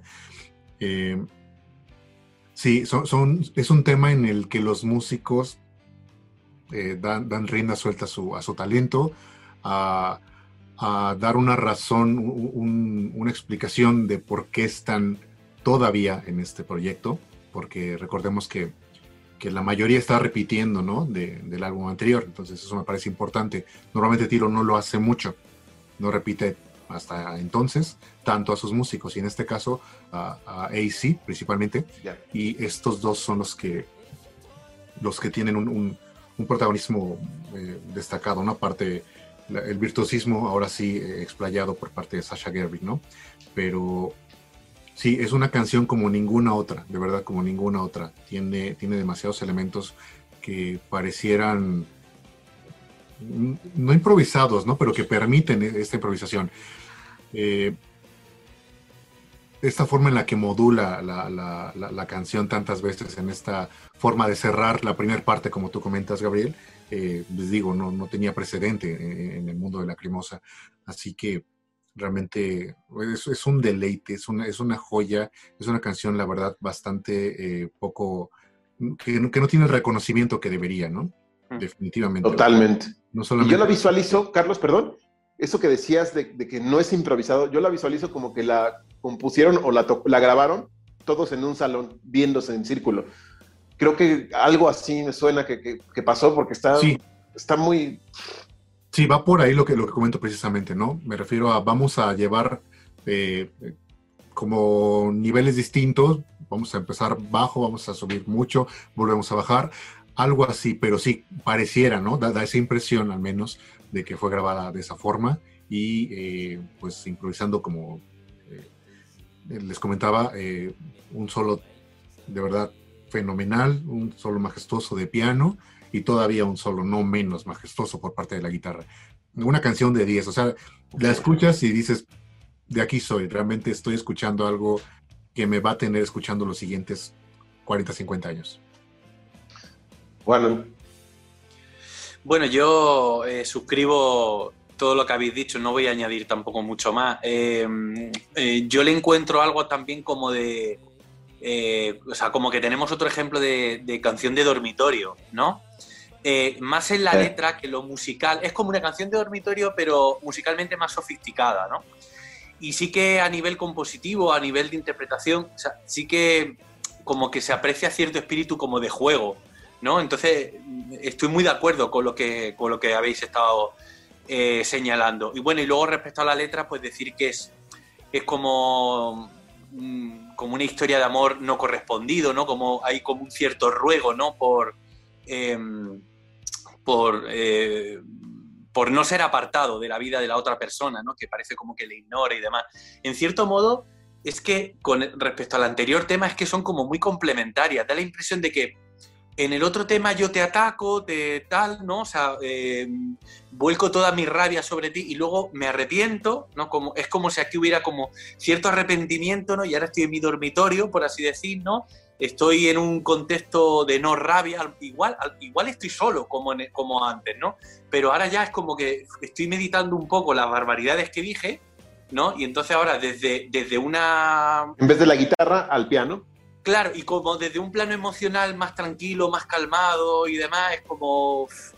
Eh, pues se produce ese ruego, ¿no? Pero ese ruego que, por cierto, ya no es un ruego, un ruego religioso, como si vimos en álbumes anteriores, ¿no? Esto es, eh, seguimos, aquí, seguimos aquí con lo mundano. En lo demás, pues estoy completamente de acuerdo. Y un tema, pues para reivindicar totalmente. Por favor. Bien, Rashno, por favor. Bueno, o sea, de hecho, eh, tú sabes muy bien que esta es mi canción favorita. De hecho, creo que es lo que me validó la invitación a grabar con ustedes. Pero hay muchas de las cosas que me hubiera gustado decir, pero creo que ustedes ya las dijeron muy bien. Entonces creo que había más bien por una parte, eh, a lo mejor un poco más personal, más eh, de todo lo que esta canción significa. Eh, la primera vez que la escuché, de hecho, esta canción no sabía lo que decía la letra. Pero no sé si les ha pasado que escuchan algo y la música los hace decir como si alguien pudiera definir mi personalidad con una melodía, esta sería, ¿no? Entonces, la primera vez que escuché Dynamite dije, este soy yo.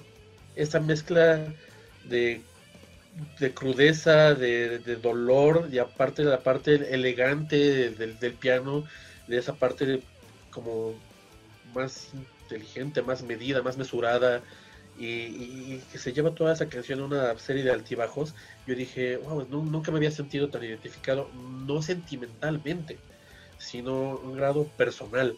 ¿no? O sea, fue como si alguien para mí este, dijera, esta canción es para ti, ¿no?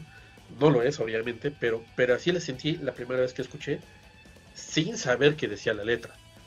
Eh, recuerdo muy bien que en ese cassette que pirata que tenía, eh, no sé si el que tienen ustedes también era una fotocopia que tenía la letra doblada.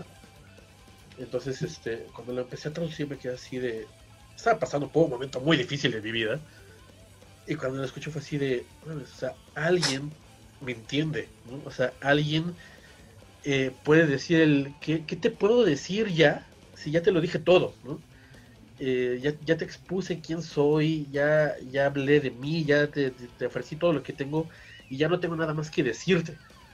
Entonces, eh, cuando leí la letra fue así de... Me, voló la cabeza. Fue una experiencia que pensé que no iba a tener con otra banda y me sorprendió que Lacrimosa lo hicieran en contadas ocasiones a partir de esta canción. Y es que toda la canción habla precisamente de un dolor, de un sentimiento, de un amor, pero de un amor eh, incluso un poco enfermizo en la parte de que pues ya no te... Eh, está amando más a la otra persona, más de lo que se ama a sí mismo, ¿no? En la parte en la que dice eh, que es prisionero de su propia mediocridad, ¿no? Que ya no le queda nada.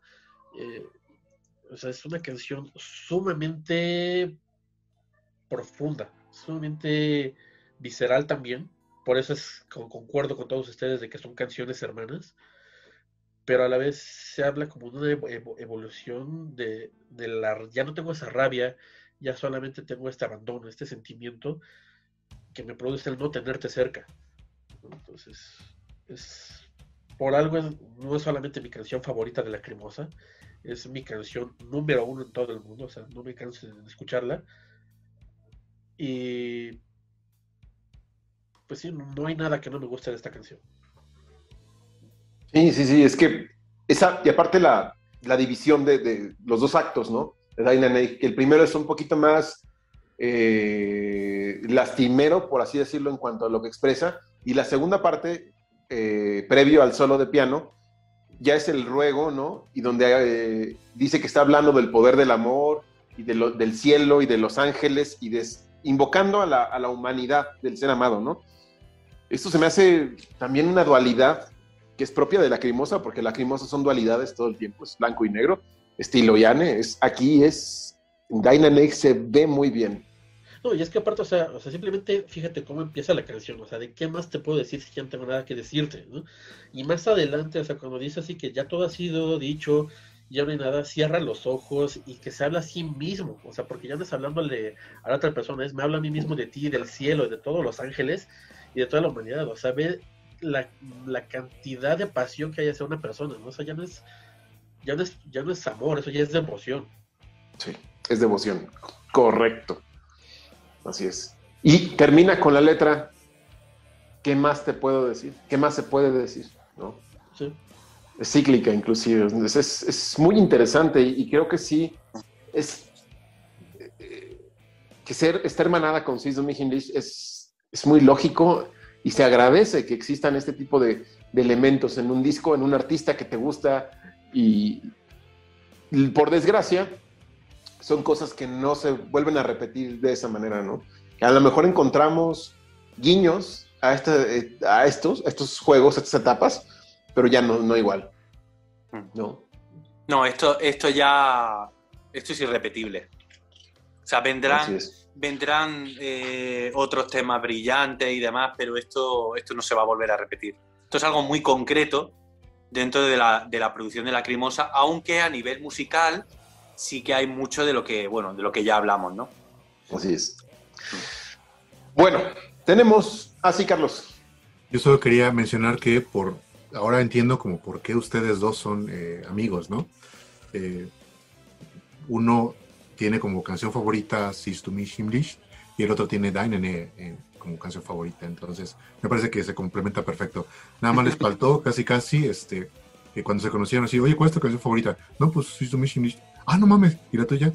Dynane. No mames, ah, qué chingón, güey. No les faltó escupirse en la mano y saludarse uno al otro, ¿no? Para sellar ahí el pacto. Nos besamos. Sí, nos besamos. Nos hicimos un faje en la Alameda, ahí enfrente de Bellas Artes. Este, Pero sí, seguramente sí fue una de las pláticas de cuando nos conocimos, estoy seguro. ¿eh? Sí, porque de hecho nos conocimos gracias al Club de Fans de la Cremosa, ¿no? Entonces fue realmente las primeras eh, conversaciones de qué te trajo aquí, ¿no? Sí, entonces sí, lo que dices, Carlos, seguramente pasó. No lo recuerdo con exactitud, pero seguramente. Ujú. Ok, vamos al siguiente tema. Stolzes Herz, corazón orgulloso. Vamos a escucharlo.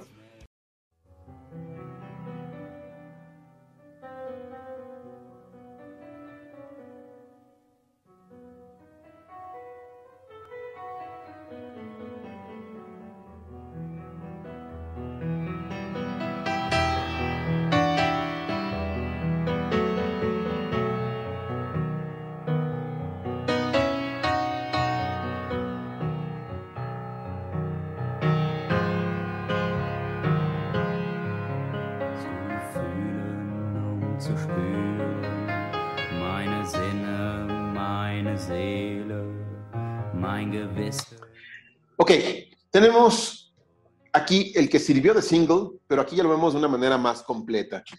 Yo creo que es la figura de piano más emblemática de la Lacrimosa, ¿no? En esta vez, aquí ya, ya no hay tantas sombras en el camino, ya vemos ya la parte más densa del disco, la vimos en los primeros cuatro tracks, aquí vemos un camino distinto, pero en la misma sintonía. Eh, eh, aquí Tilo Wolf nos tiene la mano y nos habla de sus principios.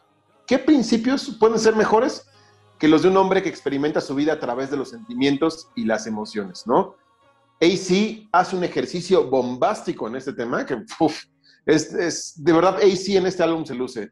Eh, Tilo ya ne- nos cantan uno de los coros más conmovedores de su carrera. Eh, aquí vemos al Tilo existencialista, o Tilo el existencialista, siendo víctima de sus propias neblinas mentales. Aquí el coro, el Rosenberg Ensemble, cumple una función cuasi teatral, ¿no? El tercer acto, porque aquí hay varios actos, hay como tres. El tercer acto es un túnel ambiental en donde la incertidumbre es prevaleciente, ¿no? Vemos ahí un, eh, un teclado ambiental y de repente ahí sí, como un eco disonante y de repente viene el momento más metalero del álbum, en la canción menos metalera, o sea, es algo extraño, dualidades, ¿no? Esas guitarras ahí de, es como, yo lo llamo el epicentro metalero de Chile, ¿no? Eh, y mezclas improbables, ¿no? Oboes, metal, eh, digo, nada más, el momento más esperanzador surge, ¿no? Eh, cuando nos lleva eh, de vuelta el emblemático coro, que se alimenta de sí, a sí mismo de luz, ¿no? Y la parte final es un deleite para los amantes del doble bombo. Ese, ese doble bombo del final, en el segundo coro, es magistral. Y el fade out del final de piano y batería se me hace algo fabuloso. Y Rash, ¿no? Yo quiero aprovechar esto para eh, recordar algo que me dijiste, que tú le diste una lectura muy particular a, la letra de Stolches Herz. Eh, a ver si te acuerdas de lo que digo. No, no me acuerdo de lo que te, te Mira. he dicho. Te voy a poner, voy a decir algo y te vas a acordar. Tú hiciste un símil a Jesús con este tema. Y esto fue cuando te conocí. Eso sí me acuerdo. Que dijiste que las manos este, ensangrentadas y la mirada, que era como haber puesto la figura de Cristo, ¿no? Que a lo mejor, me acuerdo mucho que diste esa lectura.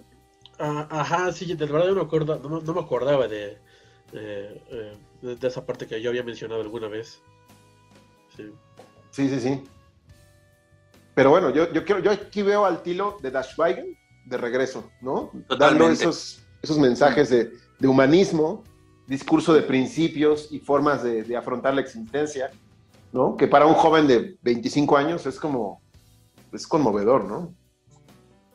Sí, es, es ese Tilo que, que mira hacia el horizonte, ¿no? Y que reflexionando sobre la humanidad lo que ve, pues no le gusta demasiado, ¿no?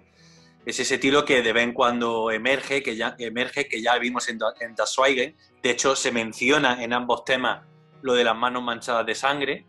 Eh, ese humanismo luego vuelve a distraerse del site, pero con un punto de luz, pese a, toda la parte negativa, luego hablaremos. Y, a mí me llama la atención el que este sea como el, el epicentro del álbum. Está en la parte intermedia del álbum y, no es casualidad, es como el corazón del álbum. No, difiero. No, es para nada casualidad. Yo difiero en la parte de que sea el corazón del álbum y ahorita ya lo diré. Vale. Pero bueno. Ah, perdón, te interrumpí. Eh, ¿Qué piensas de, de, Stolz's Herz? Como dato curioso, eh, mucho tiempo yo pensé que eran dos canciones separadas. Entonces, eh, como, como que parte influye de que había escuchado primero con más atención el sencillo, la, la parte que es puro piano. Entonces, cuando escuché ya como una sola canción, me, igual me voló la cabeza. Eh, creo que es una canción que no imagino que no, la, que no sea parte del setlist en vivo. y, de hecho, o sea, en cuanto a coros, en cuanto a la batería, o sea, se me hace como que uno de los puntos álgidos de la carrera de la cremosa, ¿no? O sea, es, eh, así como mucho del sonido de la cremosa eh, realmente se definió en, este disco, la esencia en vivo creo que alcanza su punto máximo con, esta canción. Sí, sí, sí, de acuerdo. Siempre son momentos muy, muy particulares cuando la tocan, lo que pasa con el público y con la banda, ¿no? Sí, o sea, realmente, o sea, creo que tanto tú como Juan ya dijeron lo, lo que se me había ocurrido decir es que suscribo completamente a, sus opiniones. Ok. Ah, eh, Carlos. A mí me pasa que de repente me doy cuenta de que cuando vamos en el track número 5, eh, es imposible como mirar atrás y ver todo lo que ha sucedido a partir del track número 1 hasta el inicio de, de Herz, ¿no? Eh, realmente es mucho más de lo que un artista, una banda promedio puede ofrecer eh, en cada uno de estos tracks, ¿no? Ya no digamos en conjunto. Y bueno, si bien teníamos el antecedente, vamos a pensar que estamos narrando esto eh, cronológicamente, ¿no? Eh, tenemos el antecedente de, de Stolz's Herz y conocíamos la canción, pues a pesar de lo, comentado ya en este tag, un poco menos en Not Every Pain Hurts, pero también en System y en Dainene, yo considero a Stolzer, todavía una canción superior en cuanto a energía, en cuanto a, forma, en cuanto a, a musicalización, interpretación. Realmente es otra canción, una más todavía que tiene tantas cosas que, a veces no de cabida, ¿no? Y, y, sí, es también parte de esta madurez de, sonido en cuanto a Tilo Wolf y todo Lacrimosa. Es una canción a la que no le sobra un solo segundo, una canción eh, eh, hermosa, es, muy humanista, la letra es, preciosa, es, una canción también con la que uno eh, busca identificarse y lo logra fácilmente. Es una canción con varios pasajes y también, estoy de acuerdo, tiene el que probablemente es el piano más característico de, de, Lacrimosa, ¿no? interpretado, dicho sea de paso, por alguien que, que, no era de la banda y y pareciera que era necesario porque este, esta introducción de piano realmente requería de maestría que tal vez Tilo Wolf pensaba que no tenía. Yo, para mí la tiene, ¿no? De una forma eh, distinta. Sí. Me parece un pianista único. pero tal vez se dijo, no, yo necesito algo todavía mejor de lo que, de lo que puedo ofrecer y pues no fue, no fue nada equivocada la, la, incursión de este, de este músico de sesión y nos dejó obviamente un, tema para, para, para la memoria, ¿no? Uno de los grandes, grandes este, estandartes o cartas de presentación de la Crimosa en toda su carrera. Así es. Juanan. Bueno, un poco eh, lo que ya hemos apuntado, ¿no? Además ya hablamos de este tema también eh, cuando eh, tratamos el single y es un tema bellísimo, realmente, ¿no? Un tema también muy, muy lacrimosiano, ¿no? Y, muy agradable de, escuchar y que representa perfectamente lo que, lo que es lacrimosa, ¿no? Y ese humanismo que antes hemos, que antes hemos mencionado. Así que, bueno, un placer el que esté aquí y, me ha gustado mucho eso que ha dicho Carlos, ¿no? De, cómo algunos de estos temas tienen una calidad que, muchos grupos no, han acariciado jamás, ¿no? Y fijaros el nivel que llevamos, ¿no? O sea, es porque es que este álbum es, es impresionante, es impresionante. Y todavía quedan sorpresas, porque esto es, lo más... O sea, pero vamos, eh, suscribo todo lo, que, todo lo que habéis dicho. Aquí quiero denotar nada más la cualidad de Tilo como un humano de los buenos. Se reconoce como alguien que ha cometido muchos errores, las manos llenas de sangre, arrepentido, con lágrimas en el rostro, el anhelo de, tiempos mejores, una sonrisa en los labios y la fe, ¿no? Y la esperanza escondida en la mirada. Se reconoce como alguien que ha luchado y se ha batido en duelo, profundamente sucio y orgulloso de ello, y se reconoce como alguien que sabe darse segundas oportunidades, ¿no? Despertando a vivir nuevamente y despertando hacia una nueva vida. Eh, además habla de purificación. Recordemos que en el videoclip aparece la idea del agua, ¿no? El agua, el agua siempre es el elemento que, tiene que ver con la purificación, ocurre en todas las religiones. En el pues Islam, por ejemplo, el, nosotros, bueno, nosotros, en nuestro contexto, digamos, cristiano barra católico, el asunto del bautismo. O sea, la purificación es súper importante en este tema. Sí, totalmente de acuerdo. Hmm. Ok, pues vamos al siguiente tema, al que yo denomino el corazón, no por estar en el centro, sino por lo que implica. Mein zweites Herz, mi segundo corazón. Vamos a escucharlo.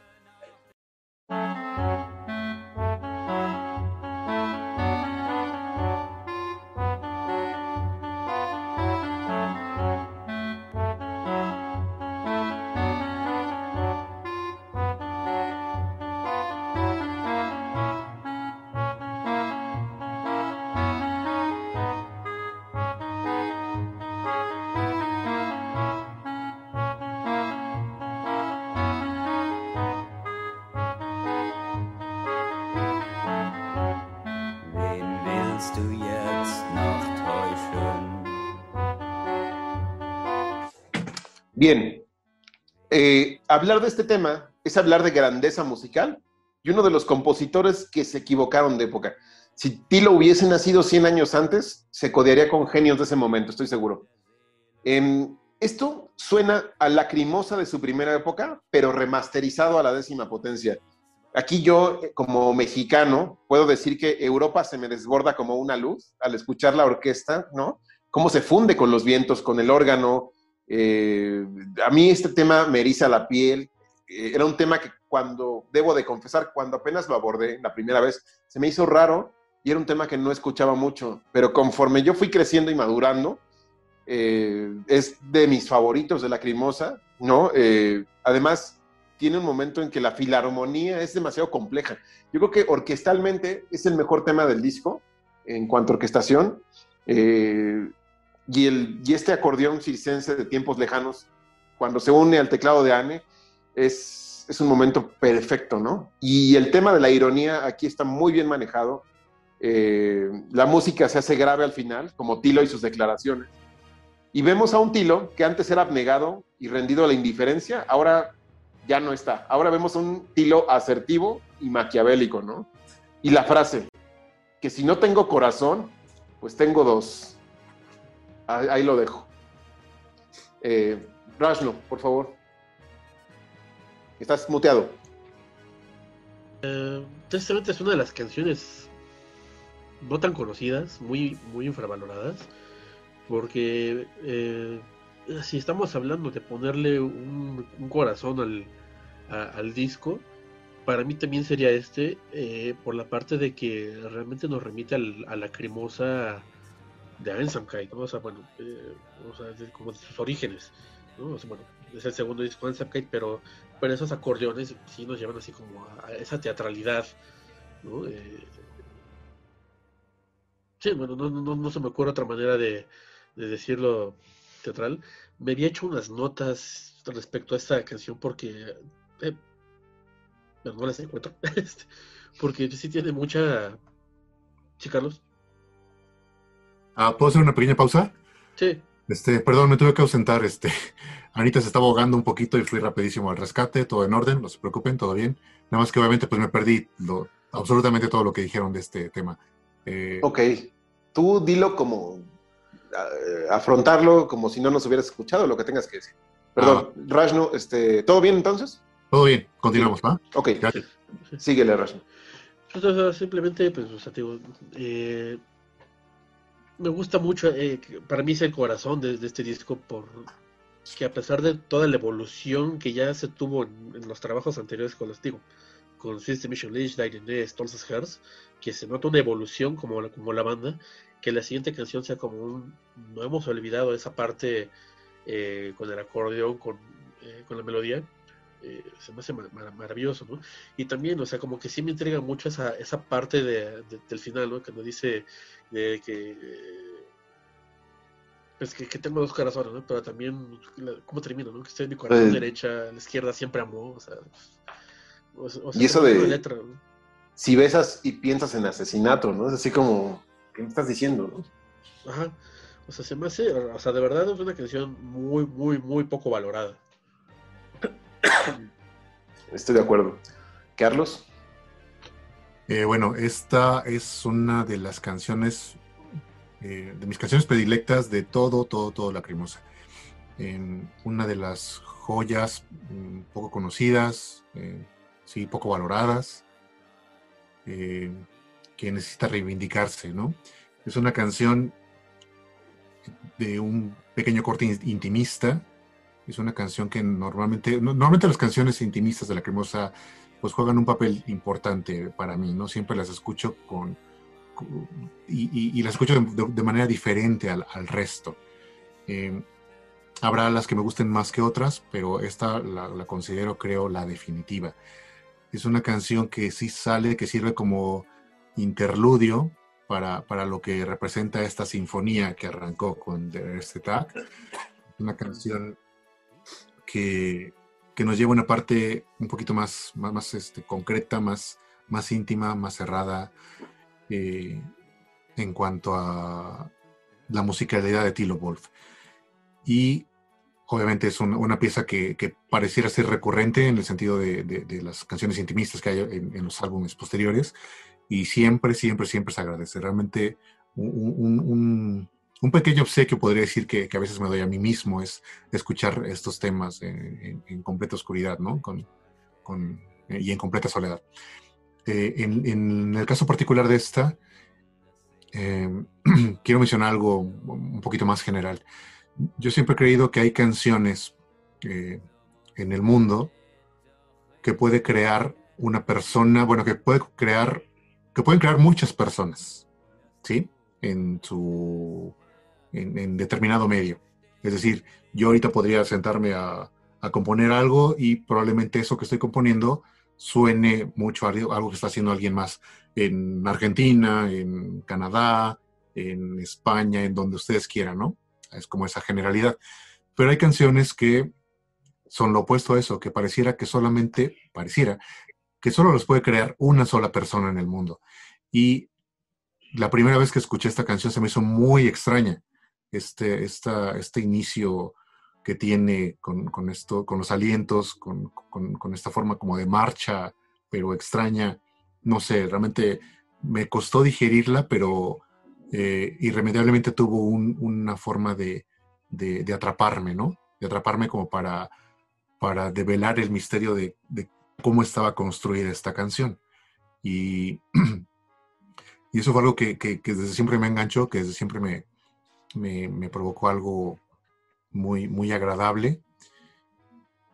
Y bueno, una vez que, termina esta parte un poco mistérica, me atrevo a decir, eh, pues viene como el desenvolvimiento por parte de, de- Tilo en cuanto a, eh, bueno, en, cuanto a, por parte de la orquesta, eh, es cuando lo siento así, ¿no? Este desenvolvimiento y comienzan percusiones y, y cuerdas muy, muy, muy estruendosas, a, a la vez que, que muy armónicas.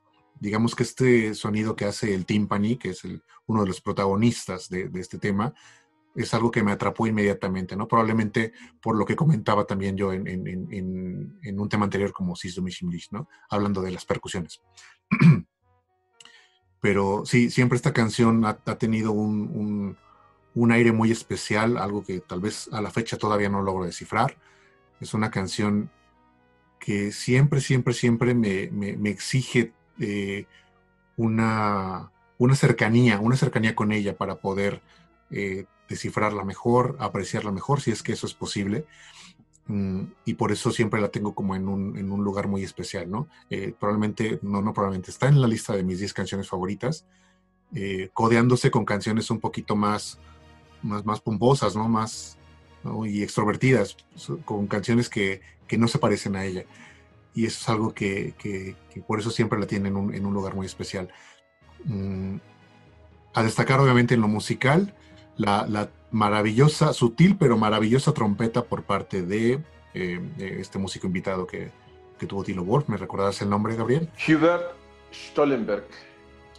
Este monito. eh, porque la verdad es que hizo un trabajo eh, sensacional y eh, aderezó a la canción ah, con, con una con un sonido muy muy particular muy la verdad el, sonido más perfecto que puedo tener no creo que esa trompeta tiene de verdad mucho eco en, en- en lo que es el sonido de la crimosa creo que el día que se revise toda la toda la discografía esta trompeta va a tener eh, mucha repercusión mucha repercusión en, en cuanto a lo logrado porque la verdad es que nos, nos lleva por un pasaje precioso, de verdad precioso, en, toda esta parte en que la canción eh, viene un poco a menos eh, musicalmente, ¿no?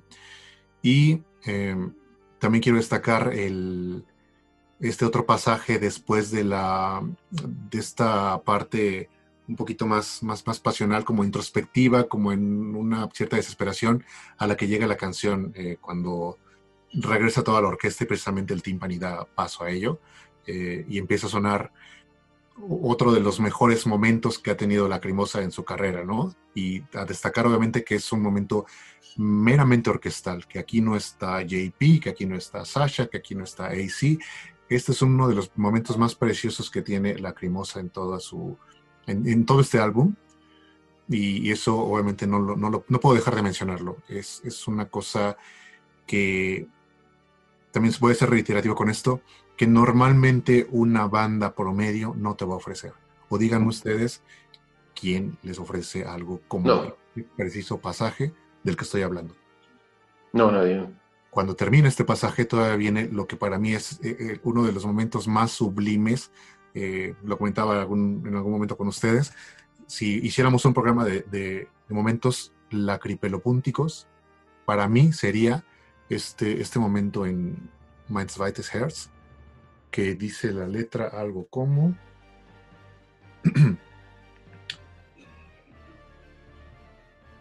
Wenn du küsst und denkst an Mord, mein zweites Herz sei unbesorgt.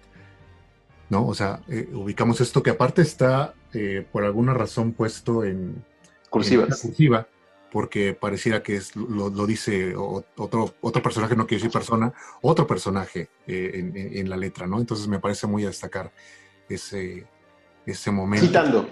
Es citar. ¿no? Exactamente.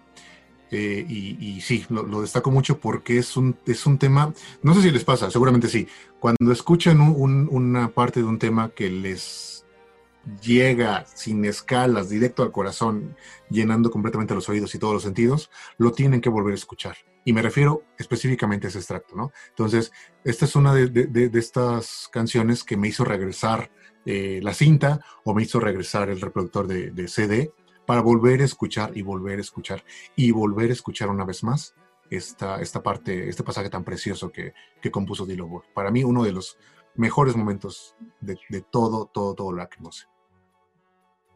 Gracias, Carlos. Juan. Bueno, es una pieza eh, bellísima, ¿no? Qué duda cabe.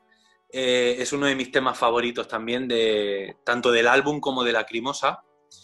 Y, y bueno, yo, quería destacar, porque bueno, habéis apuntado prácticamente todo, yo creo que lo, lo, más interesante, ¿no?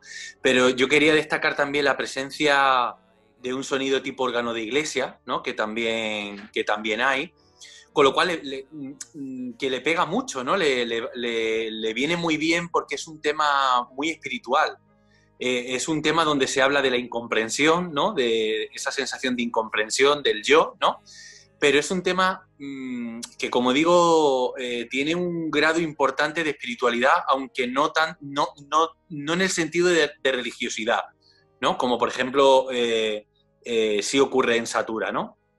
Y, como digo, es un tema bellísimo, pero a mí me sorprendió cuando, cuando, eh, cuando Ricardo y tú, eh, y tú Gabriel, eh, decíais que, que, os parecía el, como el corazón de, del álbum, porque a, mí, a mí personalmente me cuesta mucho situar el corazón de, de, un álbum como este cuando el metal es tan importante. Por eso yo creo que Stolzerher es, es el, el, tema perfecto porque es como, es un tema donde está como lo instrumental que vemos aquí, pero con lo otro. Pero bueno, solamente quería, quería de hecho, decirlo. Incluso estoy de acuerdo contigo. A lo que me refiero más bien es que este es el corazón latente Mm. de, de, toda la estructura de Lacrimosa en, en Chile. Mm. Y Stolzes es el epicentro. Puede sonar contra, este, lo mismo, Mm. pero eh, yo más bien me refiero como el corazón en un sentido más poético. Mm. No sé si me explico. Eh, ah, no sé cómo decirlo. Es como si dijeras, Tilo y Anne, Anne es el corazón de la banda, ¿no? De todas formas, de todas formas, hay que decir que también estos dos son, son como temas similares entre sí, ¿no? Porque tienen un, tienen un tono ya donde el personaje femenino, por así decir, se queda de lado, ¿no? Y es como, son como eh, dos temas que tienen mucho que ver con la introspección. Aquí ya no hay rabia, aquí ya. En todo caso hay impotencia, pero impotencia. Suspicacia. Eh, que tiene más que ver con la humanidad, ¿no? Con, con, el cómo te perciben a ti. Es, o sea, tienen un tono, un tono diferente, pero sí que también son como un binomio, ¿no? Eh, en, entre ambos temas. Y si este no es el corazón del disco, entonces es su segundo corazón. Vamos al siguiente tema. Esto es Make It End, hazlo terminar. Vamos a escucharlo.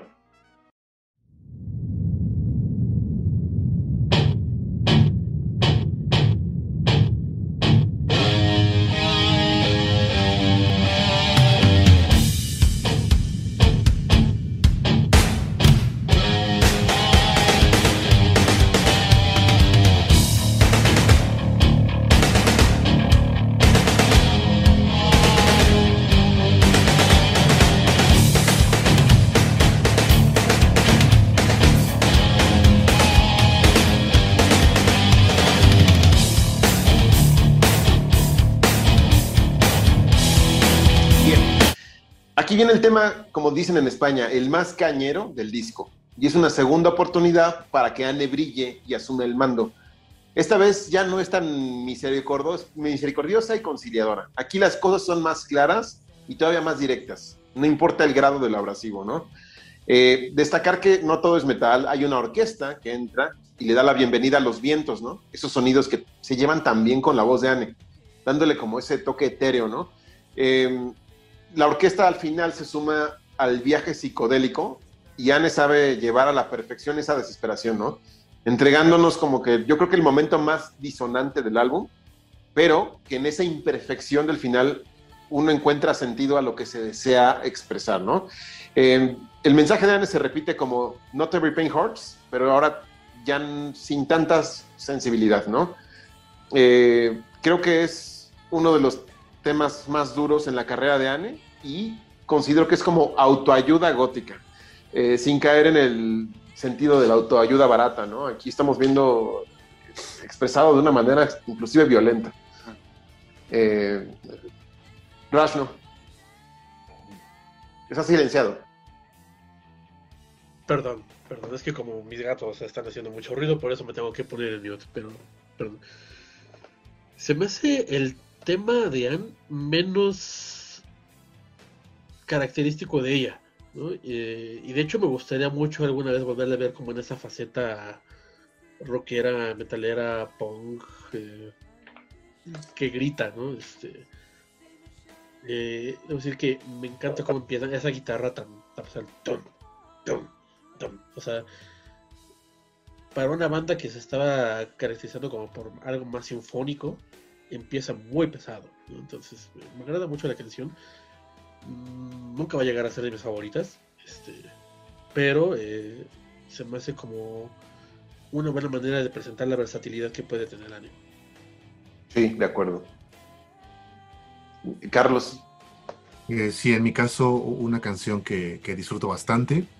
Eh, si bien sí contrasta, creo que también es como la intención, ¿no? Es la intención de, de- de- de poner ah, un tema así, tan, tan duro, tan áspero, tan, tan pasional, tan, sí, disonante, pero eh, en el mejor de los sentidos, ¿no? Eh, es un tema que sí destaca también porque es el segundo disco que tiene Anne eh, en, la carrera y ya tiene dos temas en el álbum, ¿no? Entonces eso no, pues no es cualquier cosa y si no me equivoco nunca se repitió una, una situación así. Ya me corregirán si, si me equivoco. Pero eh, sí te habla obviamente de, de esta necesidad de Tilo de, de darle la importancia o la relevancia que tiene Anne Normi, pues obviamente no solamente en, en su vida, sino eh, como, como colega, como persona con la que está trabajando y realizando su proyecto de ensueño. Entonces eh, ahí es donde, donde lo destaco mucho. Una canción, sí, eh, que expone mucho eh, emociones también muy viscerales, que, que nos habla de desesperación y aparte de todo nos lleva hacia ella, ¿no? Es- ese me pareció un acierto, una cosa también sin, sin precedentes eh, en la cremosa y que también difícilmente se, se repitió, porque pues no es tan fácil, no es tan fácil llevar a ese tipo de desesperación y lo hicieron obviamente exponiendo eh, tanto talento como, como también dejando algunas heridas abiertas, por así decirlo, eh, en el aspecto eh, musical, ¿no? Porque obviamente cantar con un registro así de, complejo, pues no, no, no se puede hacer todos los días. Y eh, pues sería lo, lo- más que podría destacar de, este tema, que, que me parece también colocado estratégicamente en un muy buen lugar y como preparándonos, limpiando un poquito la zona para lo que venía después.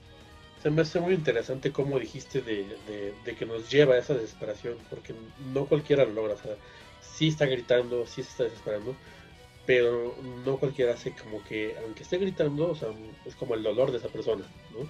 Pero aquí ella logra hacer como que tú sientas esa desesperación de que quieres que ya acabe eh, todo, ¿no? O sea, make it end.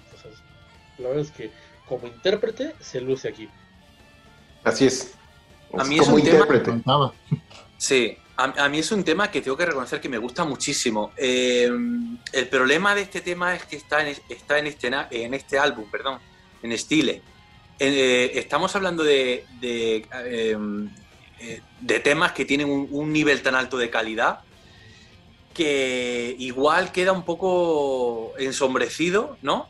Precisamente por eso. Pero a mí, por ejemplo, me gusta porque volvemos a volvemos a esa cosa de, de, de Anne, ¿no? Con, con esa sabiduría, ¿no? Haz que termine, eh, déjalo ya, ¿no? Donde ya el tono ha cambiado, es un tono mucho más autoritario, ¿no?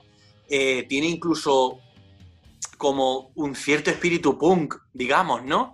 Sí. Eh, toda esa parte cacofónica, ¿no? Como, como muy disonante del final, como muy ruidosa, que a mí me chifla, a mí me chifla. Incluso me hace pensar que, o sea, cuando empieza, cuando empiezo a escuchar el tema, veo que es como ella que le habla a él.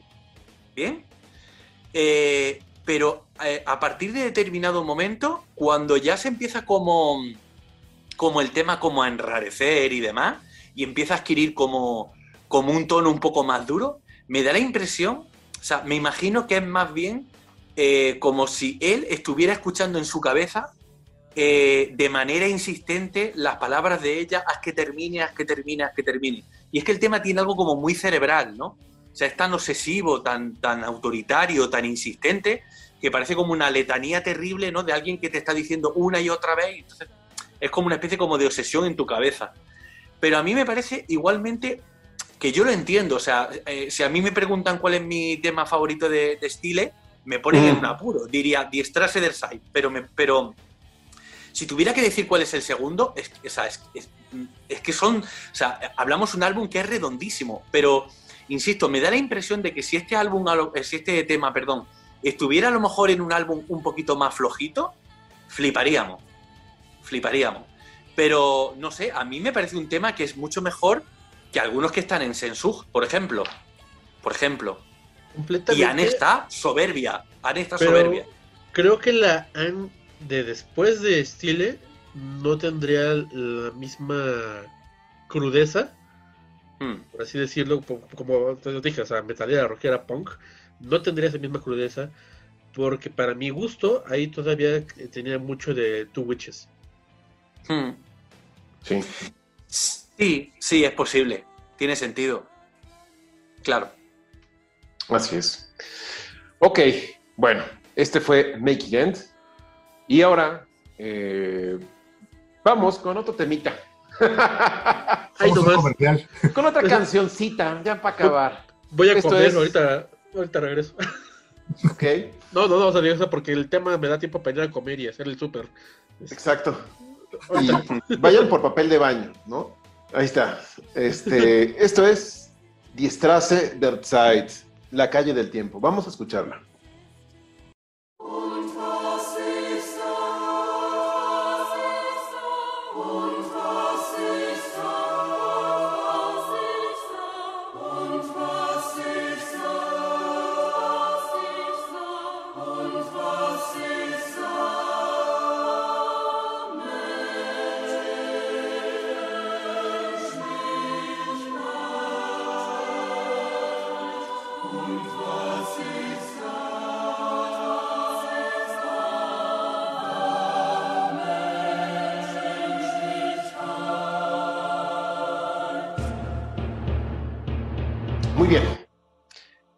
Lástima que no puedo poner el tema entero aquí porque nos tumban el video, pero ha llegado el momento más brillante en toda la carrera de Lacrimosa, su magnum opus.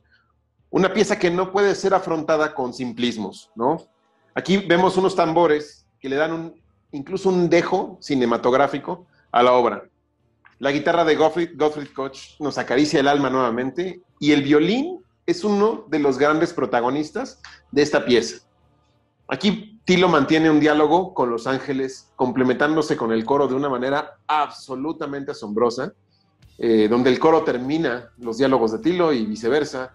Eh, la voz de Anne Nurmi, su, enigmática voz, aquí nos recita uno de sus de mejores momentos vocales hasta hoy. Sí. Aquí sí, Anne hace algo que mis respetos. Eh, aquí AC, Sasha, JP ya están integrados natural, de manera natural, ¿no? El, ju- el- el juego de tantos estilos e instrumentos confluyendo entre sí para, para crear el sonido perfecto de la crimosa es totalmente orgánico. Eh, Tilo nos sigue narrando aquí la historia de la humanidad y sus desatinos, pero esta vez el diálogo con los coros es más poderoso, ¿no? Hay incluso un solo de coros también eh, eh, inigualable. Y aquí también Sasha Gerbig interpreta el solo más solemne de todo el disco. Aquí sí se luce, ¿no? Y, y este increchendo nos lleva a uno de los momentos más épicos en la historia de la Crimosa. No sin antes, AC, la orquesta y Sasha nos dan una lección verdadera de metal gótico sinfónico, el cual desemboca en un momento tan mágico, uno de los mejores vocalmente hablando de la carrera de Tilo Wolf, Hmm. quien da la impresión de que está en la punta del Everest mientras recita esas palabras, ¿no? El ensamble lacrimosa lo alienta a que exclame el grito más bello, von der Mauren von Aten. un clamor de, por la humanidad que se extiende al universo. Em, podría decir más cosas, pero a ver, vamos por partes. Rashno, por favor. Es que este tema bien podría ser un corto cinematográfico por sí mismo. O sea, si alguien decidiera ilustrar las palabras de, de Tilo, o sea, podría ser un, corto ma- maravilloso, ¿no? Por cómo e- e- esa visión y esa interpretación de, eh, del humanismo, eh, cómo está llevada toda... eh, mucho tiempo dije que era como que la obra maestra, hay canciones posteriores que, que me llevaron como a decir, no lo es, pero este fue el primer momento en el que Tilo dijo, ahí se las dejo y límpiense. O sea, porque se van a cagar al escucharlo. O sea, es una ma- maravillosa canción de principio a fin. Si de por sí, como dices, ya estaban integrados ellos como músicos, y, uno puede decir, es que ya no puede ser mejor este, este ensamble, ¡pum! llega el violín y te vuela la cabeza, ¿no? O sea, es como eh, la mejor, es la lacrimosa en su esplendor. Totalmente. Y yo creo que este tema es propio de una ópera rock. O sea, este es- podríamos llevarnos un programa entero hablando de Die Straße der Zeit, que seguramente Es que- vamos a tener que hacer en algún momento. Es que no es casualidad, no es, no es casualidad que de aquí vayamos luego a Elodia. No, No es para nada casualidad. O sea, aquí tenemos a, a ese Tilo que, al que le entusiasma el rock progresivo, Pink Floyd y demás. Tenemos el tema más largo de Lacrimosa hasta la fecha, ¿no? Con casi 15 minutos, bueno, hasta, hasta este momento, quiero decir, ¿no? así es. Sí. Y, y, bueno, o sea, un tema llenísimo de contraste, de cambio, o sea, riquísimo. O sea, volvemos a lo de lucimiento de todo el mundo. Aquí se luce todo el mundo. Luego la voz de Anne, a mí, es, esa incorporación, es una incorporación vocal muy puntual, pero que con el sentido, digamos, de, de la letra, ¿no? Con lo que va cantando Tilo y demás, eh, que es una canción además como muy narrativa, ¿no? Es un poco lo que ha dicho Ricardo, o sea, se podría hacer un vídeo alucinante con este tema. Eh, me da la impresión de que la, eh, mm, la aportación de Anne es como, como si lo hiciera desde el Olimpo, por seguir con, con el Sí. asunto de Grecia, ¿no? O sea, es como, hace como una observación sobre, sobre la humanidad eh, demoledora, demoledora que viene a como, como a darle la razón a lo que está diciendo Tilo re- respecto a todo lo negativo, ¿no? De, de, pues de la condición humana. Es, un- es- uno de los temas más poliédricos, más, más ricos de Lacrimosa. Es, es una de las grandes obras maestras, vamos, es que es increíble. Vaya colofón también para Stile. Sí, no, no, no, es una manera de cerrar con, un- con el broche de oro máximo, ¿no? O sea, es, es- es que, digo, llegas a este punto del álbum donde dices, ya me encontré con tantas joyas, con tantas sorpresas, y Mm. toma, toma esto que, que a lo mejor se come a todo el disco, ¿no? O sea, es, Mm. una cosa es el gusto, ya lo hemos hablado aquí, el gusto propio y otro lo objetivo, ¿no? Y yo lo tengo muy claro. Para mí, objetivamente, creo que es el mejor tema de Lacrimosa, pero mi favorita sigue siendo Sis Domi Himmlish, ¿no? Mm. Es una Claro, cosa que de son dos cosas diferentes. Son Claro. dos cosas diferentes. Claro. Claro. Estoy totalmente de acuerdo. Eh, yo nada más quiero apuntar que aquí veo a Tilo como si se hubiera metido a un museo y recorriendo y haciendo una autorreflexión de todo lo que está viendo en el museo, va narrando esta obra, va dándole letra, ¿no? O como si estuviera un día de viaje en Atenas y se paseara por, por el Partenón y por las ruinas, haciendo esa reflexión y, y- y- y po- poniéndolo sobre papel, ¿no? Entonces, me gusta mucho esta manera de, abordar el egoísmo humano y la estupidez y que al final del día hay una esperanza, ¿no? Que esto de ver que los niños juegan en pos del sol lo hace cerrar los ojos, ¿no? Es como todo va a estar bien.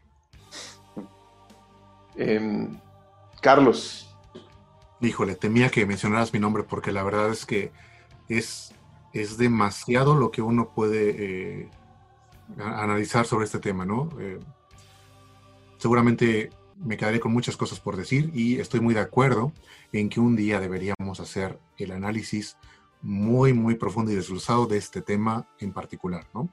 Eh, incluida por ahí, Pues, pues bien lo merece, ¿eh? ¿no? Bien le merece. Igual no lo podríamos plantear de verdad. Sí, así que yo, yo estaría encantado, obviamente, de, de- de hacerlo. Wow. de verdad, no sé, no sé qué tan listo yo estaba, probablemente muy poco, para haber escuchado a mis 17 años eh, un tema de, de envergadura, ¿no? No estaba listo por donde le buscara porque ni siquiera el propio Lacrimosa me había preparado para algo así. Si bien este disco fue el que fue marcando un sonido muy especial y particular y una eh, genialidad eh, sin precedentes, realmente no esperaba, no esperaba eh, poder escuchar y, sentir algo como cuando escuché por primera vez este tema. Mm, en lo musical, abre de manera de verdad majestuosa, ¿no? Majestuosa. ¿Cuántas veces podemos recordar un, tema que, tenga estos acordes en, en, en, coro y que este coro dure eh, significativos segundos para, para, mostrarnos apenas como un poco de, de esta, de este panorama, eh, debo decir, desolador que, que, nos quiere plantear Tilo con, con su letra, ¿no? Entonces, obviamente es, es a destacar mucho y como bien describiste, me, me, encantó lo que dijiste, Gabriel, porque hablaste dos o tres minutos y todos estábamos eh, asintiendo porque nos llevabas como de la mano a lo largo de la canción, ¿no? La conocemos obviamente perfectamente y, en, y conocimos perfectamente sus 15 minutos de duración. Así que, sí, o sea, eh, de verdad amerita que vayamos eh, sección por sección hablando de, de lo que quiere interpretar, de lo que sentimos, de cómo suena, de por qué lo amerita, eh, sin, sin, lugar a dudas. Pero bueno, para eh, motivos de este programa, pues me resta pensar en esta, como en este abanico de posibilidades que Tilo fue forjando a lo largo de los años para un día llegar a lo que era Die Straße Zeit. ¿A qué me refiero con esto? A que él piensa en una letra y de repente dice, la quiero musicalizar de esta manera. Y esta manera es o sea, imaginen, ¿no? O sea, como si nosotros abriéramos un, un, programa y se desglosaran todas estas posibilidades que dijera eh, coros, este, guitarras, trompetas, violines, etc, etc. Esta vez el abanico de Tilo era muchísimo, bueno, muchísimo muy grande. ¿Por qué? Porque fue trabajando para ello. Y un día dijo, quiero hacer la canción de mis sueños. Y por algo está en este disco, por algo está hasta el final, por algo dura 14 minutos, por algo aborda el tema de la humanidad o deshumanidad, ambos. Y es, es increíble ver cómo conforme pasan los segundos, conforme vienen las secciones, conforme terminan los compases, vamos escuchando completamente ese abanico de posibilidades muy bien proporcionado, ¿no? Perfectamente proporcionado. No hay, no hay algo que esté con demasiado peso, con protagonismo eh, negativamente. Eh, todo está pintado como de una manera eh, majestuosa. Es, es la canción de verdad con la que vamos a recordar a la Lacrimosa cuando ya no exista, cuando nosotros mismos... Es muy, es muy griega, es muy clásica en su equilibrio, es perfecta.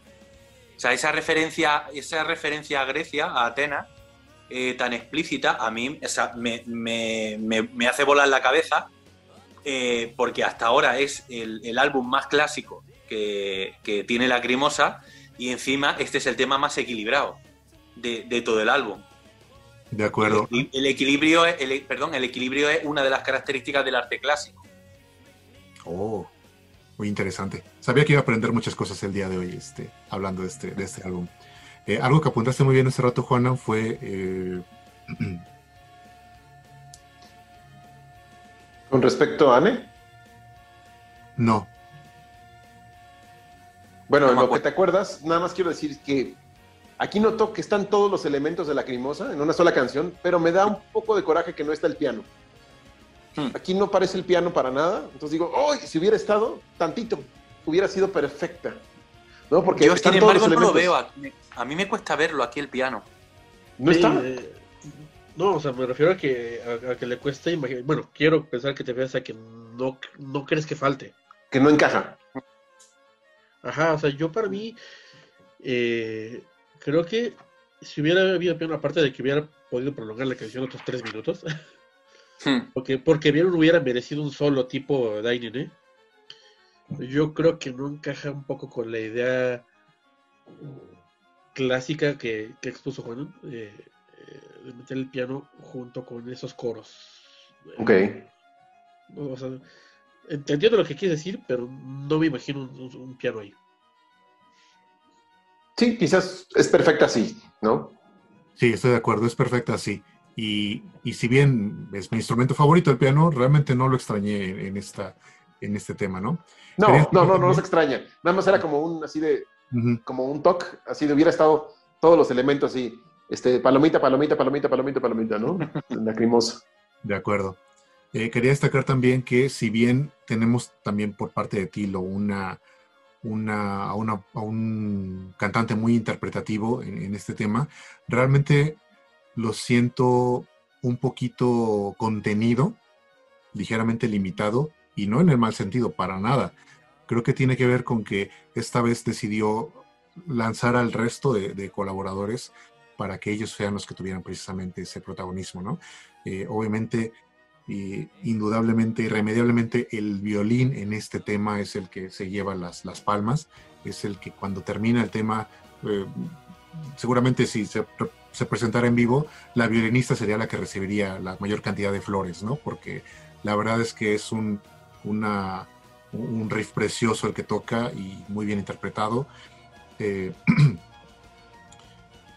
y eso es lo que quería decir, que, no, que en, este, en este álbum, no solamente en este tema, en este álbum, Atilo, aparte, bueno, dejando un poquito de lado System Wish, quizás Stolzes Herz, eh, no dice voy a brillar con mi voz, sí voy a presentar muchas voces, porque siempre lo va a hacer, pero realmente sabiendo que ya tenía los elementos, en este caso orquestales, a su disposición, dijo, y aquí soy y esto es lo que voy a destacar, no tanto lo mío. Yo así lo siento, habrá quien obviamente pueda debatir eso y tendrá los argumentos suficientes, pero eh, sí, sí veo mucho protagonismo por parte de otros solistas, ¿no? Y eso es lo que obviamente llama muchísimo mi atención. Habrá álbumes en el que Tilo sea como el, el- el- el- el ma- la, la mayor joya a apreciar, la, la, la, la Mona Lisa, ¿no? De, del Louvre, eh, pero en este caso no lo considero así.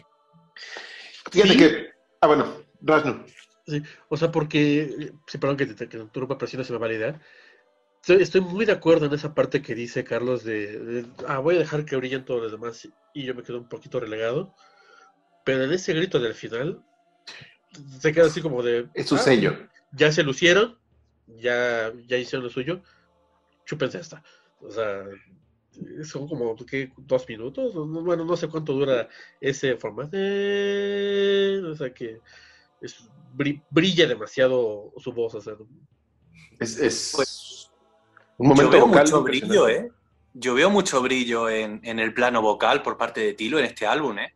Yo personalmente veo mucha, mucha riqueza, ¿no? Muchos registros diferentes. No sé, yo, eh, yo quería des- destacar una cosa que a mí me llama mucho la atención justo al comienzo.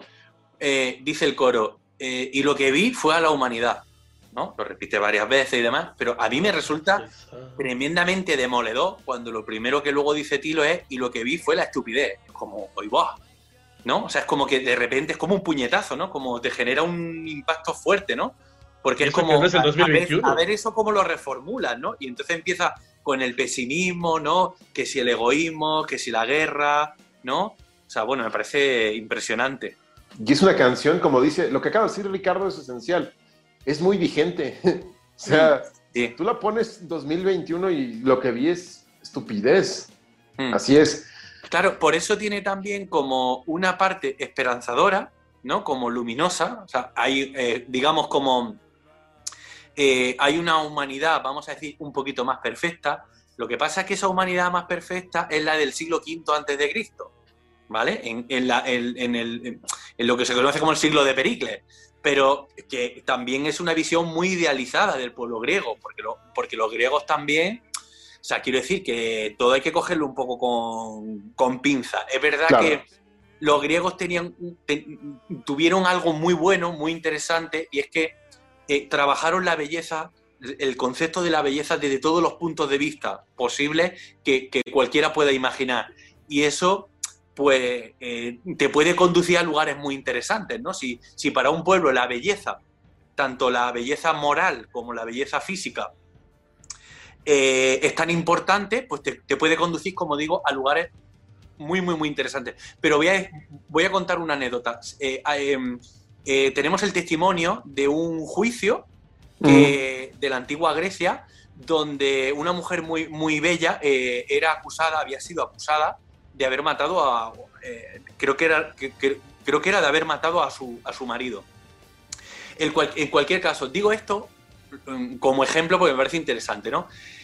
Tal era el fanatismo que había en el, en el mundo griego con la belleza que consideraban que una mujer tan bella no podía albergar sentimientos tan terribles que pudieran eh, desembocar en que esa mujer tan bella acabara matando a alguien. O sea, fijaros el, el- el- fanatismo y cómo llevaban el asunto de la belleza tan, tan, tan al límite, ¿no? Entonces, por un lado es como que sí que existe como un rayo de esperanza, pero, mm, pero ¿cómo se concreta eso? ¿Cómo se materializa? Porque podríamos decirle, vale, Tilo, pero es que, o sea, si la esperanza está en, en- un pueblo, que por cierto, el siglo de, Pe- de Pericles, esa es la edad, la edad de oro de Atenas, porque duró muy poco. O sea, a partir de ahí vino el desastre, y antes de eso también hubo desastre. Entonces, o sea, ¿cuál es la esperanza realmente? O sea, es como si no la hubiera. ¿no? Es como, es una idealización del pueblo griego, pero que no te conduce más que a, bueno, es como consuelo de tonto, por así decir, ¿no? Ok. Muy buen aporte. ¿Sí, Carlos?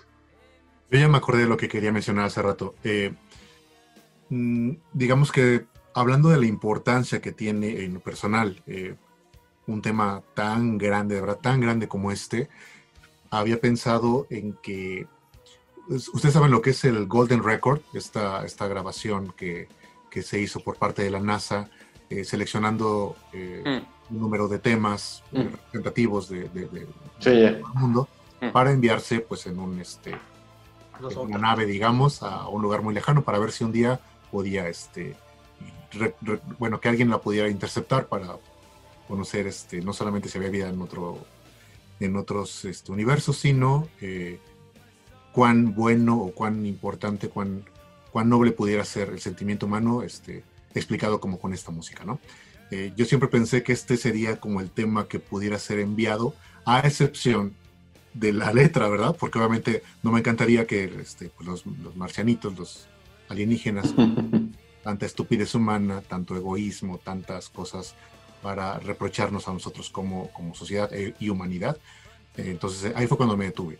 Ya eh, escogeré otro tema de Lacrimosa para eso, ¿verdad? Porque obviamente tiene que ser el tema de Lacrimosa. Y los marcianos que los matemos, dicen. que nos matemos, dice sí. Algo así. Otra cosa que quería comentar es, eh, bueno, no, no, no cesa este sonido que desde el- los primeros acordes de, de este tag podemos encontrar en lo que es esta producción de la Cremosa, ¿no? Y por lo cual recuerdo hasta eh, hace una semana, si no me, equi- me equivoco, comentaste, Juanan, de que aquí estaba el sonido, eh, el, el verdadero sonido de lo que es la Cremosa. Y obviamente en, en Die Straße der Zeit no, no, no, no iba a faltar, ¿no? Realmente, sea el- el- la parte que ustedes quieran de, de- de- de este largo tema, todos eh, estaremos de acuerdo en que tiene esa particularidad, ¿no? Y realmente es, es como encantador. Creo que cualquier persona que pueda escuchar esta, que bueno, que se digne de ser melómano, Ujú. no podría no, no apreciar, no sentirse conmovido por el sonido, específicamente el sonido, eh, me refiero a la producción de, de un, de un álbum como este, específicamente este tema, ¿no? Totalmente de acuerdo. Mm. Sí, es lo que, Totalmente lo que yo decía antes de que es, es un álbum que no pasa desapercibido. Es que si es que incluso trasciende género. O sea, cualquier persona que, que tenga un cierto gusto escucha este tema, escucha este álbum. Hombre, igual hay temas que son un poquito más complicados, pero este, este tema en concreto, pues hombre, no sé, o eres de piedra o no sé yo muy bien. Exacto. También estaba pensando que este es como un Dark Side of the Moon de Lacrimosa, ¿no? Es, es un Sí. tema, de verdad, perdón, un álbum conceptual, un álbum único en su género, un álbum que vino a innovar, realmente también con elementos, para- pa- a la postre, con elementos eh, progresivos, ¿no?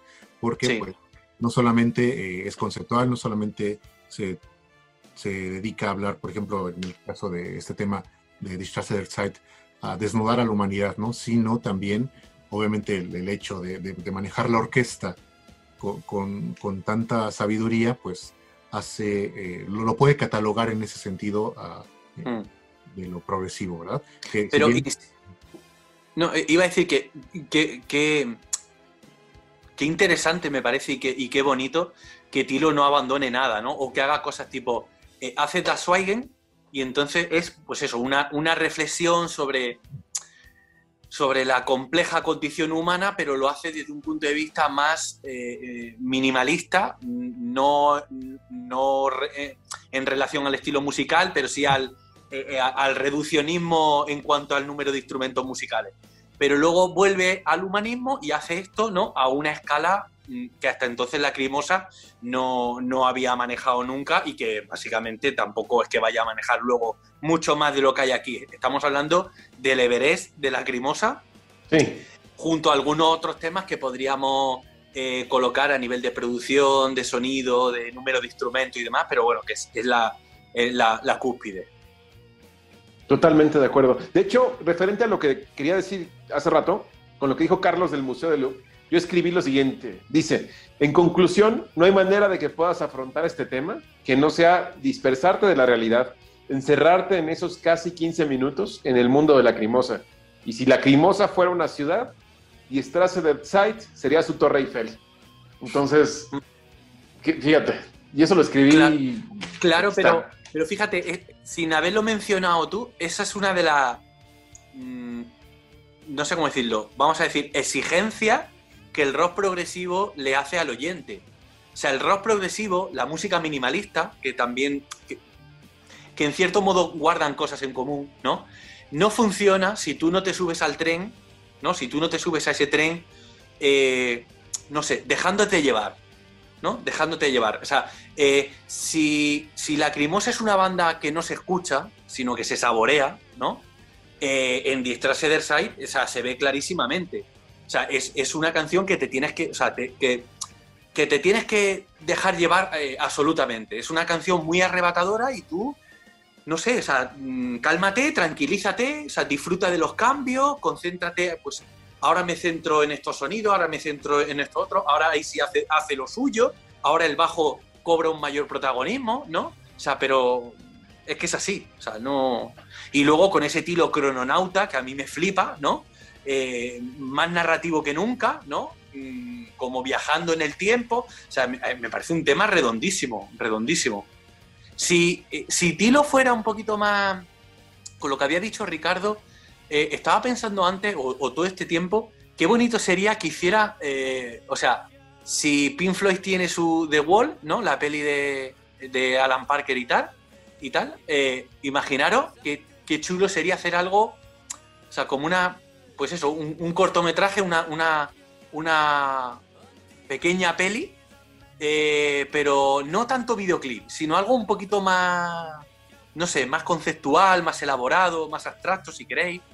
Pero sería, vamos, se, presta muchísimo, la verdad.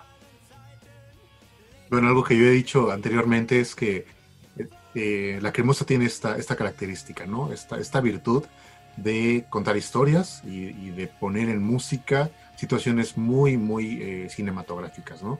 Eh, lo había comentado en Shaka, lo había comentado en, Hmm. en otras, y tengo reservado también para, para otras canciones futuras, pero obviamente Distracer Side no es la excepción, es una canción que, que sí, sí puede servir para como ejercicio de introspectivo y de análisis, autoanálisis, para, para revisar cómo ha andado y cómo sigue andando la humanidad. Es que además es- está llena de imágenes. Eh, Camino, el sol, los niños, eh, Atenas, que está llenísima de, de- de imágenes. Así es, así es. Es- Yo creo que, bueno, ya, ¿qué más podemos decir cuando ya hemos dicho todo, no? De, de este gran tema, digo, se puede analizar más a fondo, ver por secciones, pero esto ya será para un día que decidamos hacer Hmm. un video específicamente para der Zeit y, y ver todo el potencial que tiene, ¿no? Y que es un tema emblemático en su historia, en este disco y en todos los años, en todo, en todo de Lacrimosa.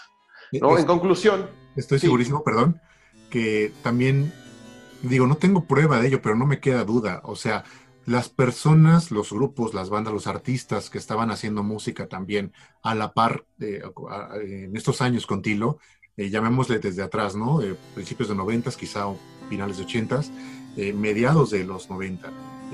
venía Terion, por ejemplo, ¿no? también queriendo innovar con algo así. Yo imagino que todas esas personas cuando escucharon Stiller debieron quedarse boquiabiertos. No puedo imaginar algo distinto a ello, porque conociendo obviamente también un poquito de, la carrera de ellos, de sus discografías, pues estoy seguro que no, no, pudieron alcanzar un, punto, eh, una cumbre tan alta eh, en, lo musical. Obviamente, cada uno en sus, en sus subgéneros, pues mis respetos, ¿no? Y los admiro y, y siempre lo haré. Pero Tilo sí decidió trascender, trascender a un género y a sí mismo, porque obviamente él tenía eh, objetivos más grandes. Más grandes al menos para mí, como yo lo veo, ¿no? Y es una de las razones por las cuales yo me enamoré de la Lacrimosa. ¿Por qué? Porque conjuntaba perfectamente lo que, lo que yo quería escuchar, música orquestal con, con, rock o metal, ¿no? Entonces, eh, eh, en, sobre esa vía, pues es, es, mi comentario, es pensar que no puede pasar desapercibido, incluso para los artistas, un, un álbum como este. Sí, eh, ¿alguna tus conclusiones, Rashno? Eh, pues es que este disco es redondo, es un... Eh, alguna vez lo llegué a comentar así de si pudiera seleccionar discos perfectos de principio a fin, eh, Chile sería uno de ellos y pues escúchenlo con calma, a solas y disfrútenlo. Muy de acuerdo con lo que dices. Juanan, conclusiones sobre Chile. Pues yo eh, diría que es una eh, consecución lógica de, Inferno, eh, que encontramos aquí, como ya hemos dicho, ese, ese sonido de lacrimosa, que yo creo que es el que se va, el que, el que se va a recordar en, en el futuro. Yo creo que incluso yo me atrevería a decir, y no porque yo me haya puesto a hacer encuestas ni nada por el estilo, pero yo me atrevería a decir que es el sonido que la gente que no es muy aficionada a Lacrimosa, mm, la, la, percepción que tiene de la banda, y el sonido ¿no? al que lo asocia es, es, este. Tanto si te gusta como si no. Yo ya he dicho muchas veces que me hubiera gustado que esa primera etapa de Lacrimosa durara un, poquito más, ¿no? que hubiera habido por lo menos un álbum más. Ya sabéis que yo soy muy fan de, esa etapa, pero, pero soy muy consciente de que si Tilo hubiera podido hacer esto desde el primer momento, lo hubiera hecho. Lo que pasa es que no hubiera empezado con esta magnitud, obviamente, porque a esto, eh, esto hay que aprender a hacerlo, y más cuando no se tiene formación, eso está claro pero un álbum brillante en la trayectoria de, de, Lacrimosa. Eh, tal vez sea el mejor álbum o casi el mejor álbum, no lo sé, porque ahora viene el Odia también, que es tenemos Fasade, pero que está dentro de, ese, esa época de esplendor, esa época dorada de, de Lacrimosa, eh, y, un álbum donde es que, mm, aunque queramos buscarle defectos, yo no le encuentro ni uno solo. O sea, ni uno solo. Porque para mí Inferno, ya sabéis que eh, Copycat, es un error, mm, ¿no? Eh, una mancha muy grande dentro de una absoluta perfección. Pero este álbum en concreto, o sea, es que ni un solo defecto, ni uno solo. Así es. Por favor, si lo escuchan y tienen la versión, por desgracia, de Scarecrow, acaba de distraerse del site y ya, párenlo no se esperen al bonus track porque ya el sentido de obra se pierde. Está bien que tenga Comet, pero eso escúchenlo aparte. Digo, es una recomendación. Eh, Carlos, conclusiones. Eh, pues yo sentí que lo que acabo de, lo que acabo de decir es una manera de conclusión, pero eh, tengo algo que escribí que este, me gustaría leer si me dan el permiso. Sin embargo, también entiendo que puede servir para algo después, ¿no? Es decir, si quieres incluirlo, este, adelante, si no... Venga, venga, venga. ¿Sí? Bueno. Eh, Stile de la Crimosa. Luego de cuatro exitosos álbumes, Tilo Wolf tomaba un camino ya levemente recorrido y se daba a la osada tarea que todo joven emprende por encontrar su sonido definitivo. Quizá este no era el definitivo, pero estoy seguro que en su ambicioso ingenio lo estaba buscando. ¿Cómo si no se explicaría semejante obra maestra? Cuatro álbumes en su haber y 30 canciones concluidas eh, por parte del joven de 25 años, eso a destacarse. creí tener la experiencia, perdón, él creía tener la experiencia suficiente y los recursos para poder lidiar con su primer álbum compuesto para una orquesta como elemento fundamental de su música, y no incidental como sucedió en el álbum anterior, y en su mente desde hacía años seguramente. El resultado es por demás prodigioso. Tilo Wolf supo crear una obra como hacían los grandes clásicos, con profundo contenido lírico, llevando al rock gótico su estandarte hasta entonces, un paso más allá en cuanto a sonido, fuerza y pesadez, adoptando al metal como esa nueva vena por la que iba a fluir indudablemente su nueva propuesta, y tomando a los nuevos recursos orquestales con cautela para poder complementarlos con el resto de la banda. Aunque bien en esta retrospectiva podemos tildar a Stille como una obra maestra que merecerá ser la predilecta de muchos fanáticos, entre los, cuales, entre los cuales me incluyo. Si nos, si nos, limitamos a ver Stille como el álbum que hasta 1997 había visto la luz, no me queda más que pensar en el prometedor futuro que le espera a Tilo como compositor y portador de voz de una comunidad necesitada lo mismo de oscuridad que de belleza y a una audiencia que seguramente no daba crédito de lo que hasta entonces estaba escuchando. O me van a decir que en esos días la gente estaba acostumbrada a presenciar la música de un vampiro deprimido y hastiado que vuelca sus sentimientos de soledad y dolor a través de su piano y voz, acompañado por una banda de metaleros, algunos con discreto virtuosismo, todos confluyendo con música académica u orquestal y partiendo, perdón, compartiendo acordes y voz con esa enigmática mujer que era a la postre su nueva música inspiradora y el amor de su vida? Yo creo firmemente que no. Pero eso era Stille en 1997, un álbum que nos enfrentaba a uno de los pasajes musicales más bellos y armoniosos de la carrera de esta, nuestra banda favorita. Para el título ¿Qué significa silencio? Me atrevo a pensar que es una continuación del disco Einsamkeit, pues ambos conceptos, soledad y silencio, están irremediablemente conectados y nos enfrentan a lo que para muchos representa el mayor miedo. Para muestra de esto, ambas portadas de los discos. El arlequín advierte que no hay nadie más a su alrededor. ¿Qué hay más terrible que eso? Dicho sea de paso, el arlequín en la portada de Stille me parece el más expresivo comparado con los demás y a pesar de, estas, de estar de espaldas y el trazo de Stelio, de Stelio Diamantopoulos me hace verlo tan nítido al personaje que parece real, y el arlequín casi salta del teatro vacío y casi puede palparse. Pero siguiendo con el título, no descarto que Tilo imaginó con precisión la clínica, perdón, con precisión clínica la impresión con la que todos acabaríamos al terminar de escuchar su nuevo disco, particularmente con este majestuoso tema en su no menos majestuoso final. ¿Qué hay después de escuchar el último movimiento de la novena sinfonía de Beethoven o el Requiem de Mozart? Seguro una euforia que lleva a la ovación, seguro un éxtasis que amerite un fuerte aplauso o a un grito desenfrenado que recompense a los involucrados en turno. La verdad es que para mí no hay nada. Y, y quedo solo en eso, en la nada. ¿Y qué trae consigo la nada? Trae consigo al silencio, un profundo silencio.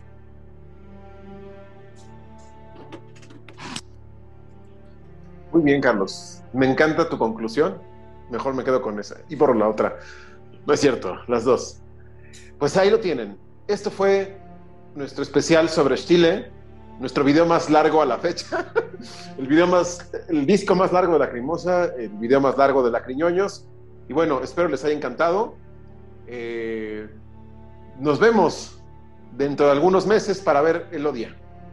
Pero bueno, eso ya llegará en su momento. Hoy solo queda el silencio. Hasta la próxima.